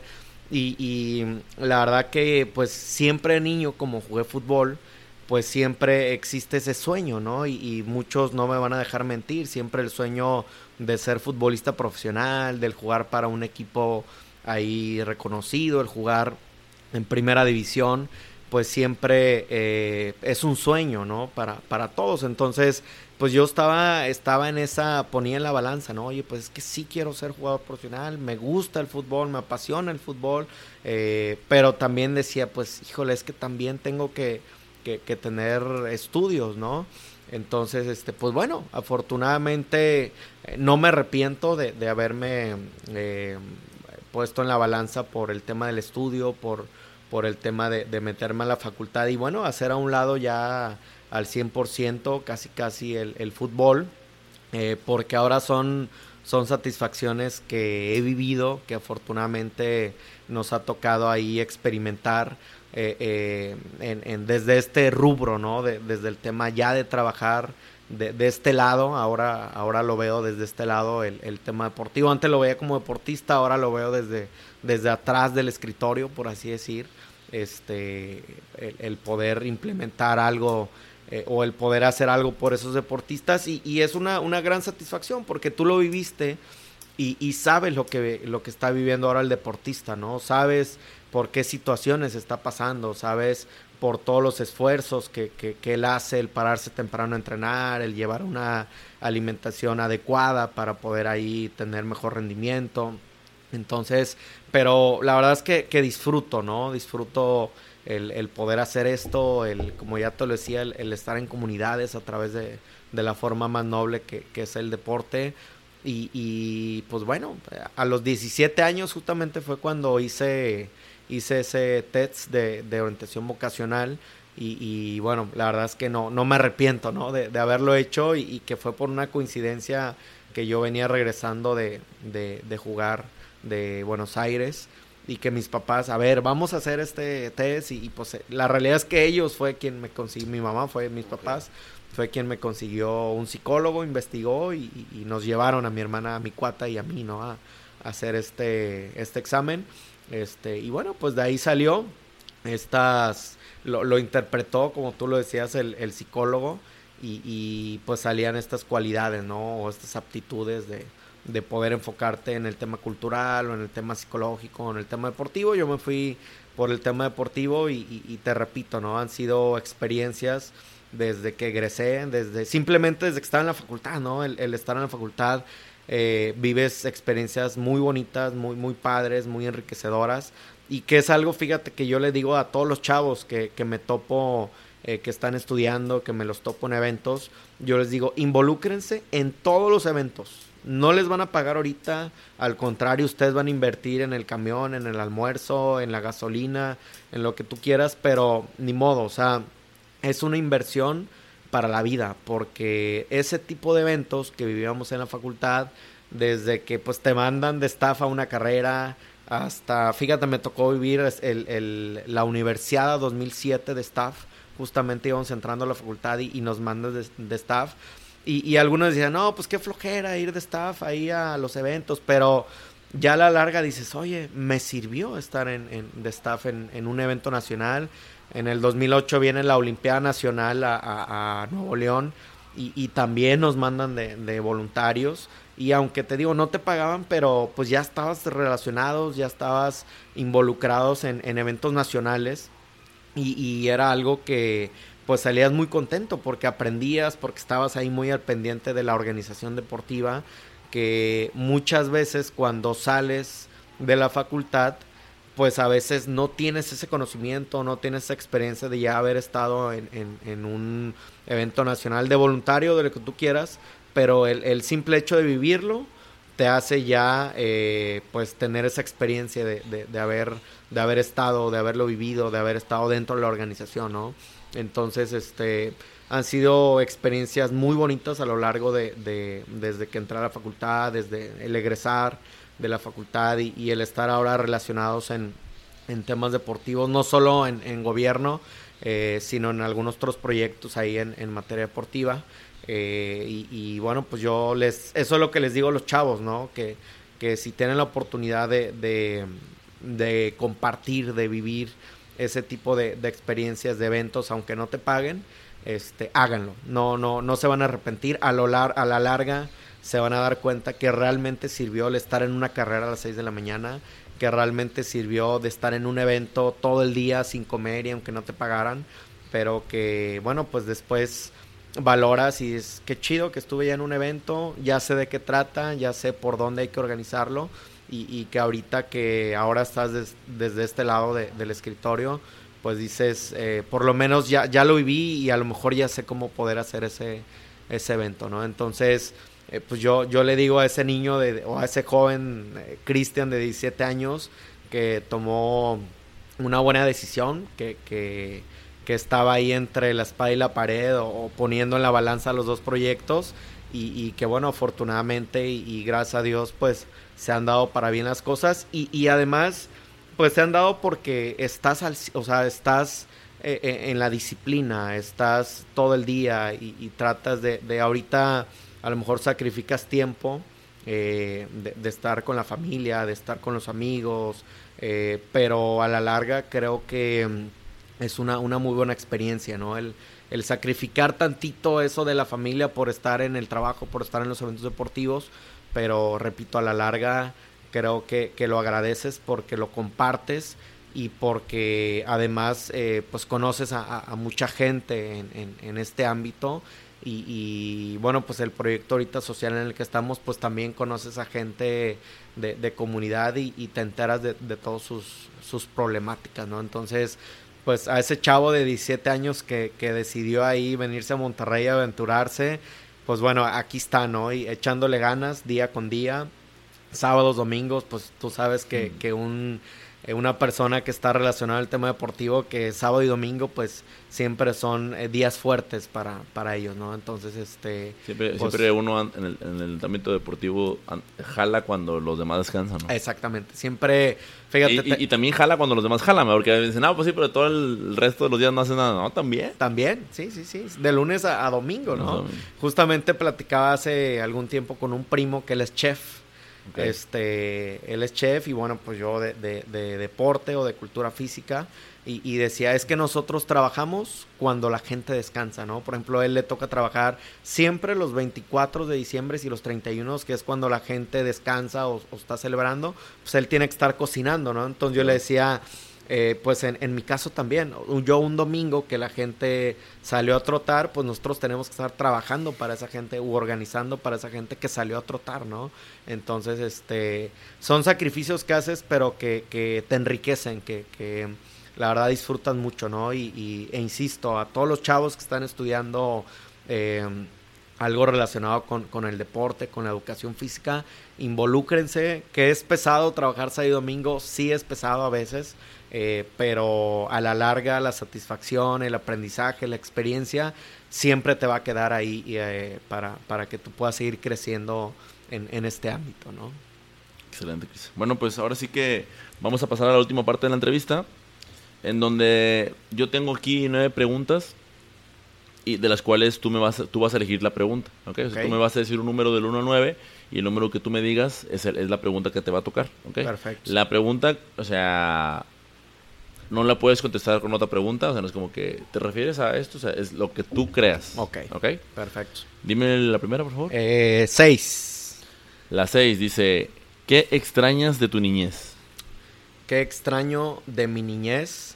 La realidad que no tenías preocupaciones, ¿no? El, el que salías a jugar sin preocupación, el que ibas a la escuela sin preocupación, el que estabas jugando fútbol sin preocupación, eh, eso es lo que extrañas de. Sin, la, sin, la preocupación, sin, la, preocupación, de lastimarte, ¿no? Porque ahora ya nomás te metes a la cancha. Sí, definitivo, ¿no? Antes corrías y podías dar un sprint de 80 metros sin problema, ahora das un sprint de 20 y ya te acalambraste, ¿no?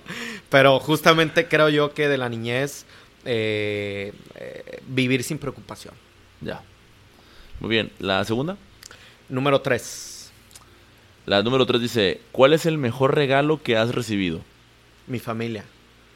La familia siempre es un motor, siempre es el pilar Eh, y yo siempre lo he externado, ¿no? como ya te lo decía, cuando tú sales de casa, valoras mucho y, y, yo desde que salí a los 17 años de casa, eh, siempre valoré a mi familia, siempre valoré a, mis papás, a mis hermanos, a mi cuata, ¿no? Que pues desde, ya te lo decía, desde la panza de mi mamá estuvimos juntos este, hasta la prepa y, ahí fue cuando nos separamos. Pero eh, el mejor regalo es la familia. Muy bien. ¿La última? El número 9. Dice, ¿cuál es tu maldición favorita? Mi maldición favorita. pudimos notar durante todo el podcast que no, has dicho una sola, una sola mala palabra, ¿verdad? No sé si la dices o no, pero pues fue la pregunta que te tocó. Mi maldición favorita eh, en, malas palabras. Así es, claro. Híjole, yo creo hijo de puta. sí, sí, sí, este... Te salió del alma, ¿eh? Sí, sí, sí, es tu favorita. la, verdad que, fíjate que en Argentina eh, eh, lo utilizan mucho, en España lo, utilizan mucho y, bueno, pues aunque no lo, no lo digo muy frecuentemente ah, o abiertamente, pero pero sí de repente... sí, es como en, casos extremos, o sea, es como vas y rompes así de... Cuando un incendio, ¿no? Vas y rompes y la sacas y la dices, ¿no? sí, sí, cuando, cuando estallas dices este esa maldición. Entonces, yo creo que, me quedo con, con, esa, entre otras, ¿no? que, me gustan, pero este yo creo que hijo de puta es este una de las maldiciones que, disfruto decir de repente. chico, sí, muy bien, este, ahora sí siguen las, las siguientes, este, últimas tres preguntas. Ya son unas que, que se, les, hago a todos mis invitados. O sea, ya no las eligen ellos, las, elijo yo. Sí. Y la primera dice, ¿de qué tema te gustaría escribir un libro? ¿De qué tema me gustaría escribir un libro? Eh, yo creo que del tema eh, deportivo social. Creo que, como lo he repetido en, en toda la entrevista, el tema de, del deporte es una forma noble de llegar a la sociedad, o sea, de, hacer algo por la sociedad. Si tú eh, practicas deporte o si tú creas esa cultura en materia deportiva en una persona, lo estás previniendo de muchas cosas, desde enfermedades no solo mentales, eh, generas ahí, hormonas de la felicidad, generas eh, distracción para tu persona. Siempre he dicho que, la mejor medicina es el deporte, ¿no? Que si te duele la cabeza, pues salta a caminar 20 minutos y se te va a quitar ese, ese dolor de cabeza. Entonces, si algún día llegara a escribir un libro, eh, yo lo escribiría promoviendo el que tengas hábitos saludables y el que practiques cualquier tipo de deporte, el que tú quieras, pero que, hagas algo por tu cuerpo. Muy bien.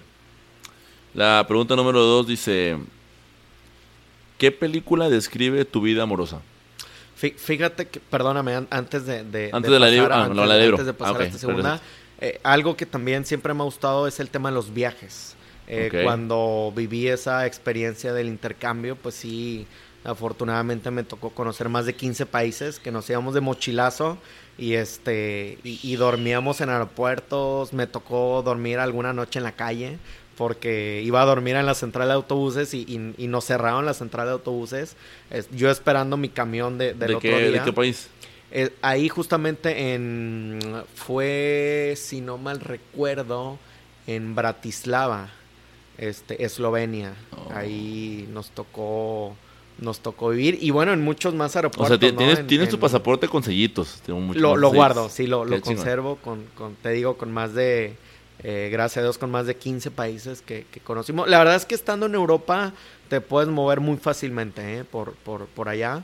Es eh, en aquel tiempo, en el 2009-2010 que estuvimos en ese intercambio, pues era, era barato viajar por aerolíneas de bajo costo por trenes de bajo costo y, e inclusive eh, allá se da mucho la cultura de, del irte de ride, ¿no? En, con, algunos otros, este, en algunos otros carros. Entonces, si, si algún día también se diera la oportunidad de escribir algo, algún libro, sería de viajes, sería de... Bueno, pero más específicamente, es, ¿cómo, viviste esta experiencia de dormir en la calle? Híjole, pues al principio obviamente con miedo, ¿no? Porque dices, chimps, me van a saltar. Yo viajaba siempre con una backpack de 40 litros, con una, una mochila ahí de, de 40 litros. Y lo que cupiera, pues era lo que te llevabas, ¿no? Dos, tres pantalones, dos, tres playeras y, y, y listo, ¿no? Entonces, este, justamente en el último viaje que yo hago previo ya a regresar a México, hice un viaje de 22 días por Europa del Este y, bueno, pues eh, de 22 días, 11 días dormí en una casa de algún amigo en algún hostal y 11 días dormí este en un aeropuerto, en terminal de autobuses, en terminal de trenes y en la calle. Ahí fue donde me... O sea, o sea ya, ya, pensado, ¿no? O sea, a excepción del de la calle. O sea, nadie, digo, nadie planea. No, pues en la calle... Sí. Madre, o sea, no, todos era, no, pues nos vamos en, nos vamos en la central. Nos Exactamente, en... sí. Y, y justamente ese viaje me fui yo solo porque con los cuatro mexicanos que yo vivía ellos se fueron a, viajar también esos 20, 22 días que nos restaban para volver a México eh, por algunas otras ciudades que, que sí me hubiese gustado también conocer. En algunas otras coincidimos, pero algunas otras ellos quisieron conocer. Y yo ese último viaje aproveché para ir a visitar amigos extranjeros que había conocido en el primer semestre del intercambio. Entonces, pues como me iba y visitaba ahí sus pueblos, sus ciudades, este, pues sí decidí ahí yo hacerlo solo, aunque ellos me invitaban, ¿estás seguro que te vas a ir solo? Pues va, me voy solo, sí, sí me voy solo. Y este, 11 días estuve con, con amigos visitándolos y los otros 11 días viajando ahí solo por, por algunas eh, ciudades, ¿no? Entonces, pero pues es una experiencia ahí que dice, chin, me van a saltar, este, eh, pues ni modo, abrazaba siempre mi mochila con un brazo y, y la utilizaba de almohada entonces decía, si te la mueven, pues te despierta, ¿no? Entonces, este, dormimos en la calle. Había más mochileros también durmiendo afuera de la central de autobuses. Y otra que me acuerdo que dormimos en la calle fue en Bruselas, Bélgica. Eh, nos fuimos a ver el fue la selección mexicana a jugar a, Bruselas un partido de preparación contra Italia previo a Sudáfrica 2010 al Mundial Sudáfrica 2010 y, y en Bruselas eh, dormimos en, en, la calle íbamos con 20 euros, creo, para todo el viaje. Este, ya llevamos el boleto al estadio, ya nuestros boletos de avión, pero con 20 euros para dormir y comer, ¿no? Entonces dijimos, bueno, pues una noche en la calle. Eh, había muchos más mexicanos que, que estaban durmiendo también en, en, la plaza principal de, de Bruselas. Y, y, ahí sí fue con, con, unos 10 mexicanos que me tocó sentarnos en una esquina y, y este y, y, ahí pues tratar de dormir un poco, ¿no? Este pasar la, la noche. Y una tercera que, que, no se me olvida, que aunque no fue en la calle, pero fue en una terminal de trenes, este, no se me olvida porque justamente al lado estaban una pareja de, de extranjeros también durmiendo, esperando su tren del otro día, yo esperando que amaneciera para irme a conocer la ciudad. Y en la madrugada los asaltaron, les quitaron maletas, les quitaron pasaportes, eran unos polacos. Y este, entonces pues llegan y, me preguntan, pues me dice que lo habían asaltado, este, que si no había visto a nadie como a las 2, 3 de la mañana que, alguien hubiera pasado. Y, como estábamos en una terminal de trenes, justo ahí había unos lockers, entonces pues había mucha gente que llevaba y guardaba sus mochilas, guardaba sus pertenencias en, los lockers. Y yo le dije, sí, como a las 2, 3 de la mañana vi una bola de jóvenes, un grupo de jóvenes que llegaron y, guardaron sus, sus maletas ahí en los lockers. Dice, no, no, sí, yo los vi también, pero alguien más que hayas visto, este, no, pues no. Entonces, pues ya estaba la policía ahí y pues también me fue a, me fueron ahí a, este, a, a preguntar. Esto fue en el país de Hungría, en Budapest, Hungría. Este, ahí fue donde, donde asaltaron esta pareja de polacos. Y, y, como el policía no, no hablaba inglés, entonces me empezó a hablar en húngaro. Y, y yo le decía, este, solo inglés o, o este, pues, húngaro, pues es un idioma muy complicado. Entonces ya cuando le digo que solo inglés, pues ya el policía ya ni me cuestionó porque como que no, no, no hablaba este inglés, entonces pues, ahí me libré de que me entrevistara también la policía, ¿no? Pero este justamente no, no se me olvide esa porque dije, oye, pues les tocó a ellos, pero pues también me pudo haber tocado a mí que me robaran pasaporte, que me robaran pues el, el poco dinero que llevabas de mochilero, este, tu ropa y, y, qué haces, ¿no? En un país donde se hablaba este húngaro, en donde nadie hablaba español, este, y, y, que además, pues mi inglés tampoco es, muy bueno, ¿no? Y pues, ¿cómo te comunicas? Pero afortunadamente, digo, tuve mucha, mucha suerte de, todos los viajes, que, que, todo, todo muy bien, este, gracias a Dios, eh, disfrutamos todo, todos los viajes, ¿no? Entonces, pero el dormir en la calle te hace valorar, ¿eh? Ya, ya lo decía, te hace valorar el, el tu cama, te hace valorar el, estar en casa, pero definitivamente se lo recomiendo. O sea, si, si andan de viaje y, van de mochileros, este, duerman en, centrales de autobuses, duerman en aeropuertos, que además les va a ahorrar este dinero para que lo puedan pagar en un museo, para que lo puedan pagar eh, un recorrido en, en, los recorridos que normalmente en, las capitales se hacen este y, que además pues, ese dinero lo puedes aprovechar en, comprarte pues, algún libro o alguna artesanía de, de, ahí de ese país no entonces este, que si es cansado sí te cansa porque pues no la realidad es que duermes dos tres horas pero lo disfrutas mucho. Entonces volviendo a la pregunta que me hacías si algún día escribiera un libro también creo que escribiría algo referente a, los viajes que, que, hemos vivido por allá tanto de Argentina de, de Buenos Aires como de, de Europa, ¿no? De, de, ese intercambio. pero bueno, ya, ya, me ha tocado entrevistar a varias personas que, que me platican la, la, experiencia en el extranjero y siempre me estoy así como imaginándome todo lo que viven y diciendo, híjole, tengo que ir, tengo que ir. Precisamente anterior entrevisté a Fátima y también se echó el viaje por Europa, entrevisté a, Andrea, y también anduvo allá en, no es que ella fue a China Okay. Entonces, y, no me alcanzó a platicar toda la experiencia que vio en otros países que he estado.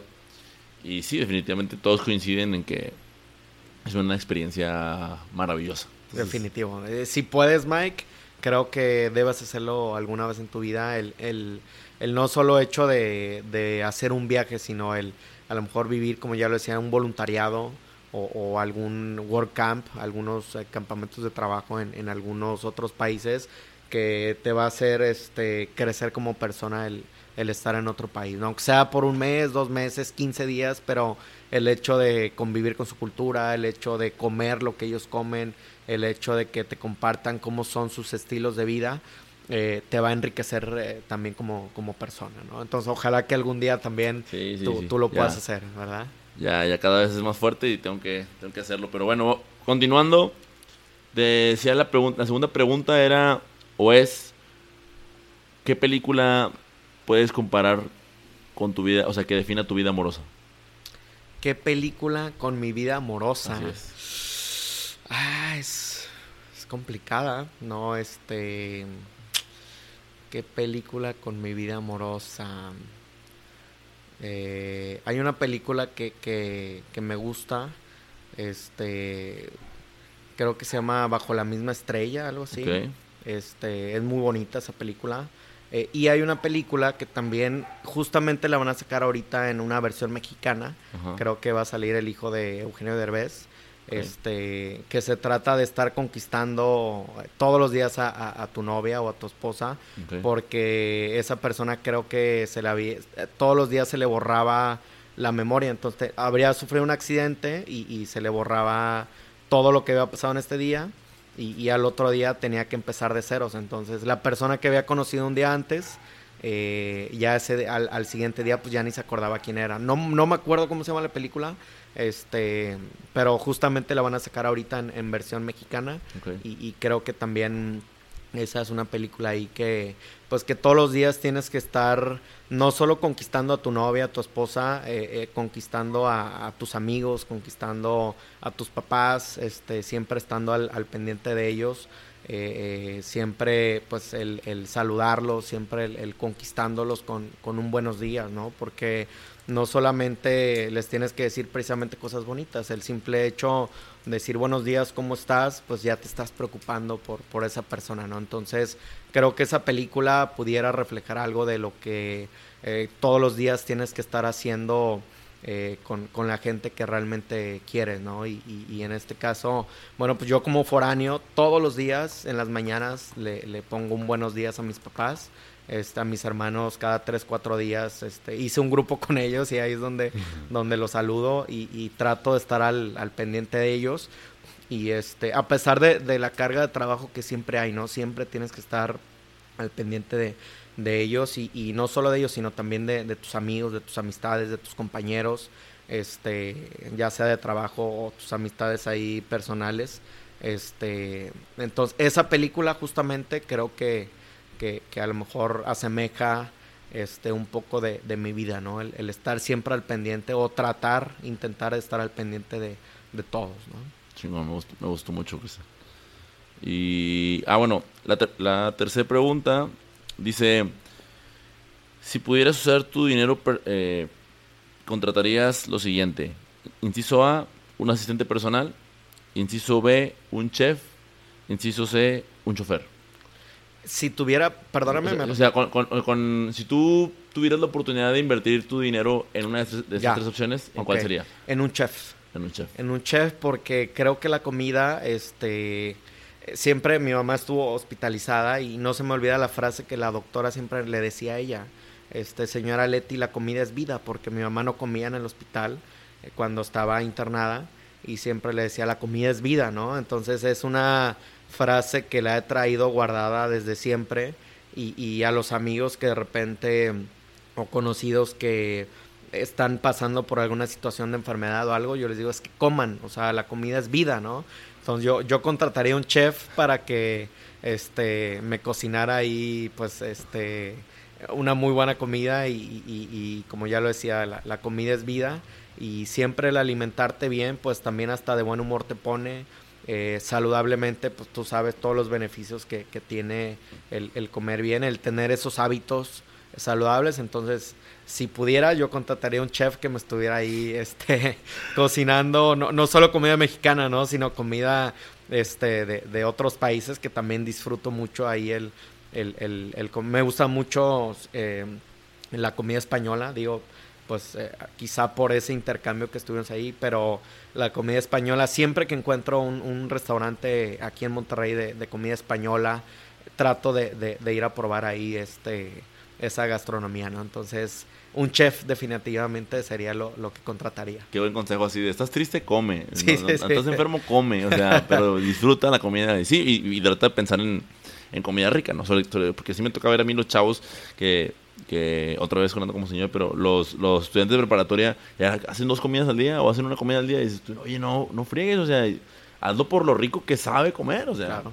No, y, y muchas veces este, los ves comiendo comida no saludable, ¿no? Digo, si puedo decir, pues tostitos, conchitas, duritos y, y ya hace su comida, ¿no? Entonces, bueno, sí está bien, pero pues todo con medida, ¿no? O sea, sí, sí a lo mejor una vez a la semana o una vez al mes, este, pero que no sea esa su comida principal o que no sea ese su almuerzo, ¿no? Sé que a veces no, no, no es tan fácil poder accesar a comida saludable porque la realidad es que es cara la comida saludable. Te cuesta más una hamburguesa, perdón, te cuesta más una ensalada que una hamburguesa, ¿no? Entonces, este, pero sí a todos los chavos traten de, tener ahí hábitos saludables y, de que coman bien. Entonces, si tuviera ahí la oportunidad, un chef sería lo que contrataría para que me estuviera ahí cocinando, ¿no? bien, Cristian Abreu, pues aquí este, vamos cerrando ya la, entrevista. Me gustaría saber si, si, pudieses compartir este, pues alguna de las plataformas en las que quizás este, quieras que la gente pueda contactarte. Eh, siempre dejo este último espacio a los invitados para que compartan sus redes sociales o compartan eh, invitaciones a, proyectos que están por iniciar o que ya iniciaron. Este, pues ahora sí que nuevamente el micro es todo tuyo. Gracias. Pues mira, en Facebook estoy como Cristian Abreu. Este, tengo una foto de perfil de Teotihuacán, que es una uno, uno, de los lugares que más me gusta, que a pesar de que he ido dos, tres veces nada más, pero que es una vibra muy diferente de eh, que se siente ahí el, subir la pirámide. Entonces tengo esa foto de perfil de, de Teotihuacán en Facebook. En Instagram estoy como Cristian-Abreu. También ahí este, me gusta compartir temas de comidas, me gusta compartir temas de viajes en, Instagram. Y en Twitter, también tengo Twitter porque me gusta ahí esta, esta plataforma que es muy objetiva, que, que es más, este, pues a lo mejor de compartir información, este que, puedes disfrutar. Y, en Instagram estoy como Cristian Abreu U. con, con dos U, todo junto. Cristian Abreu, ahí también me, me pueden seguir. Este, y por supuesto que también seguiré soy, soy de los que si me siguen, pues también busco ahí, ahí seguirlos. Y eh, yo les invito a que sumen a, proyectos sociales, a proyectos deportivos. Eh, justamente en el Instituto del Deporte de, Guadalupe eh, buscamos chavos, buscamos adultos que les interesa el tema deportivo, que se quieran sumar a, temas deportivos sociales y que buscaremos la forma en, cómo sí poder ayudarlos para que puedan estar con nosotros trabajando estos proyectos y el cómo sí también ellos puedan ahí tener este algún sustento, ¿no? Entonces, chavos que están estudiando en materia deportiva, acérquense al Instituto del Deporte de, Guadalupe, eh, que ahí por supuesto que tenemos la puerta abierta y que buscaremos la forma en cómo sí puedan trabajar con nosotros. Y si no, si les queda lejos Guadalupe, acérquense a las direcciones de deportes. Creo que todas las direcciones eh, del área metropolitana y, del estado de Nuevo León le apuestan al deporte, le, apuestan muy bien y creo yo que siempre están eh, necesitando, siempre están ocupando de gente experta en el tema deportivo y, de gente que realmente le, guste este tema y, bueno, vayan ahí a las direcciones a, que acercarse y, a ver en qué proyecto eh, pueden colaborar con, con ellos, que seguramente las direcciones les van a abrir la puerta. Excelente. Bueno, pues con esto cerramos. Muchas gracias, Cristian. Mike, muchas gracias por, por la invitación. Y, bueno, pues esperemos ahí que todos los chavos, toda la gente que, que escuche algo, eh, que escuche esta entrevista, eh, pues pueda ahí tener esa semillita o, esa cosquillita de, de, poder hacer algo por la gente, eh, algo por el deporte y, y cambiar esta sociedad. Creo que si cambiamos nosotros, cambiemos México, no, no va a venir un presidente, no va a venir este, un gobernante a querer cambiar todo si nosotros no queremos realmente cambiar. Entonces el cambio se inicia desde uno mismo, desde hábitos, desde pensamientos positivos y, creo que si desde ahí lo hacemos, eh, podemos ser una comunidad y, una sociedad eh, mejor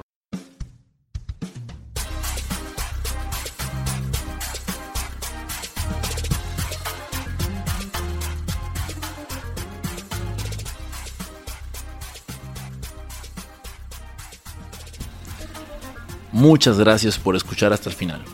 Si te gustó y quieres apoyar este podcast, por favor no olvides presionar el botón de seguir en Spotify y picarle a suscribir en Apple Podcast. Esto nos ayuda a que cada día sean más las personas que nos escuchan. No olvides seguirnos en nuestras redes. El Instagram es arroba sin y el Facebook es sin dirección. Yo soy Mike Mora y nos escuchamos la próxima semana.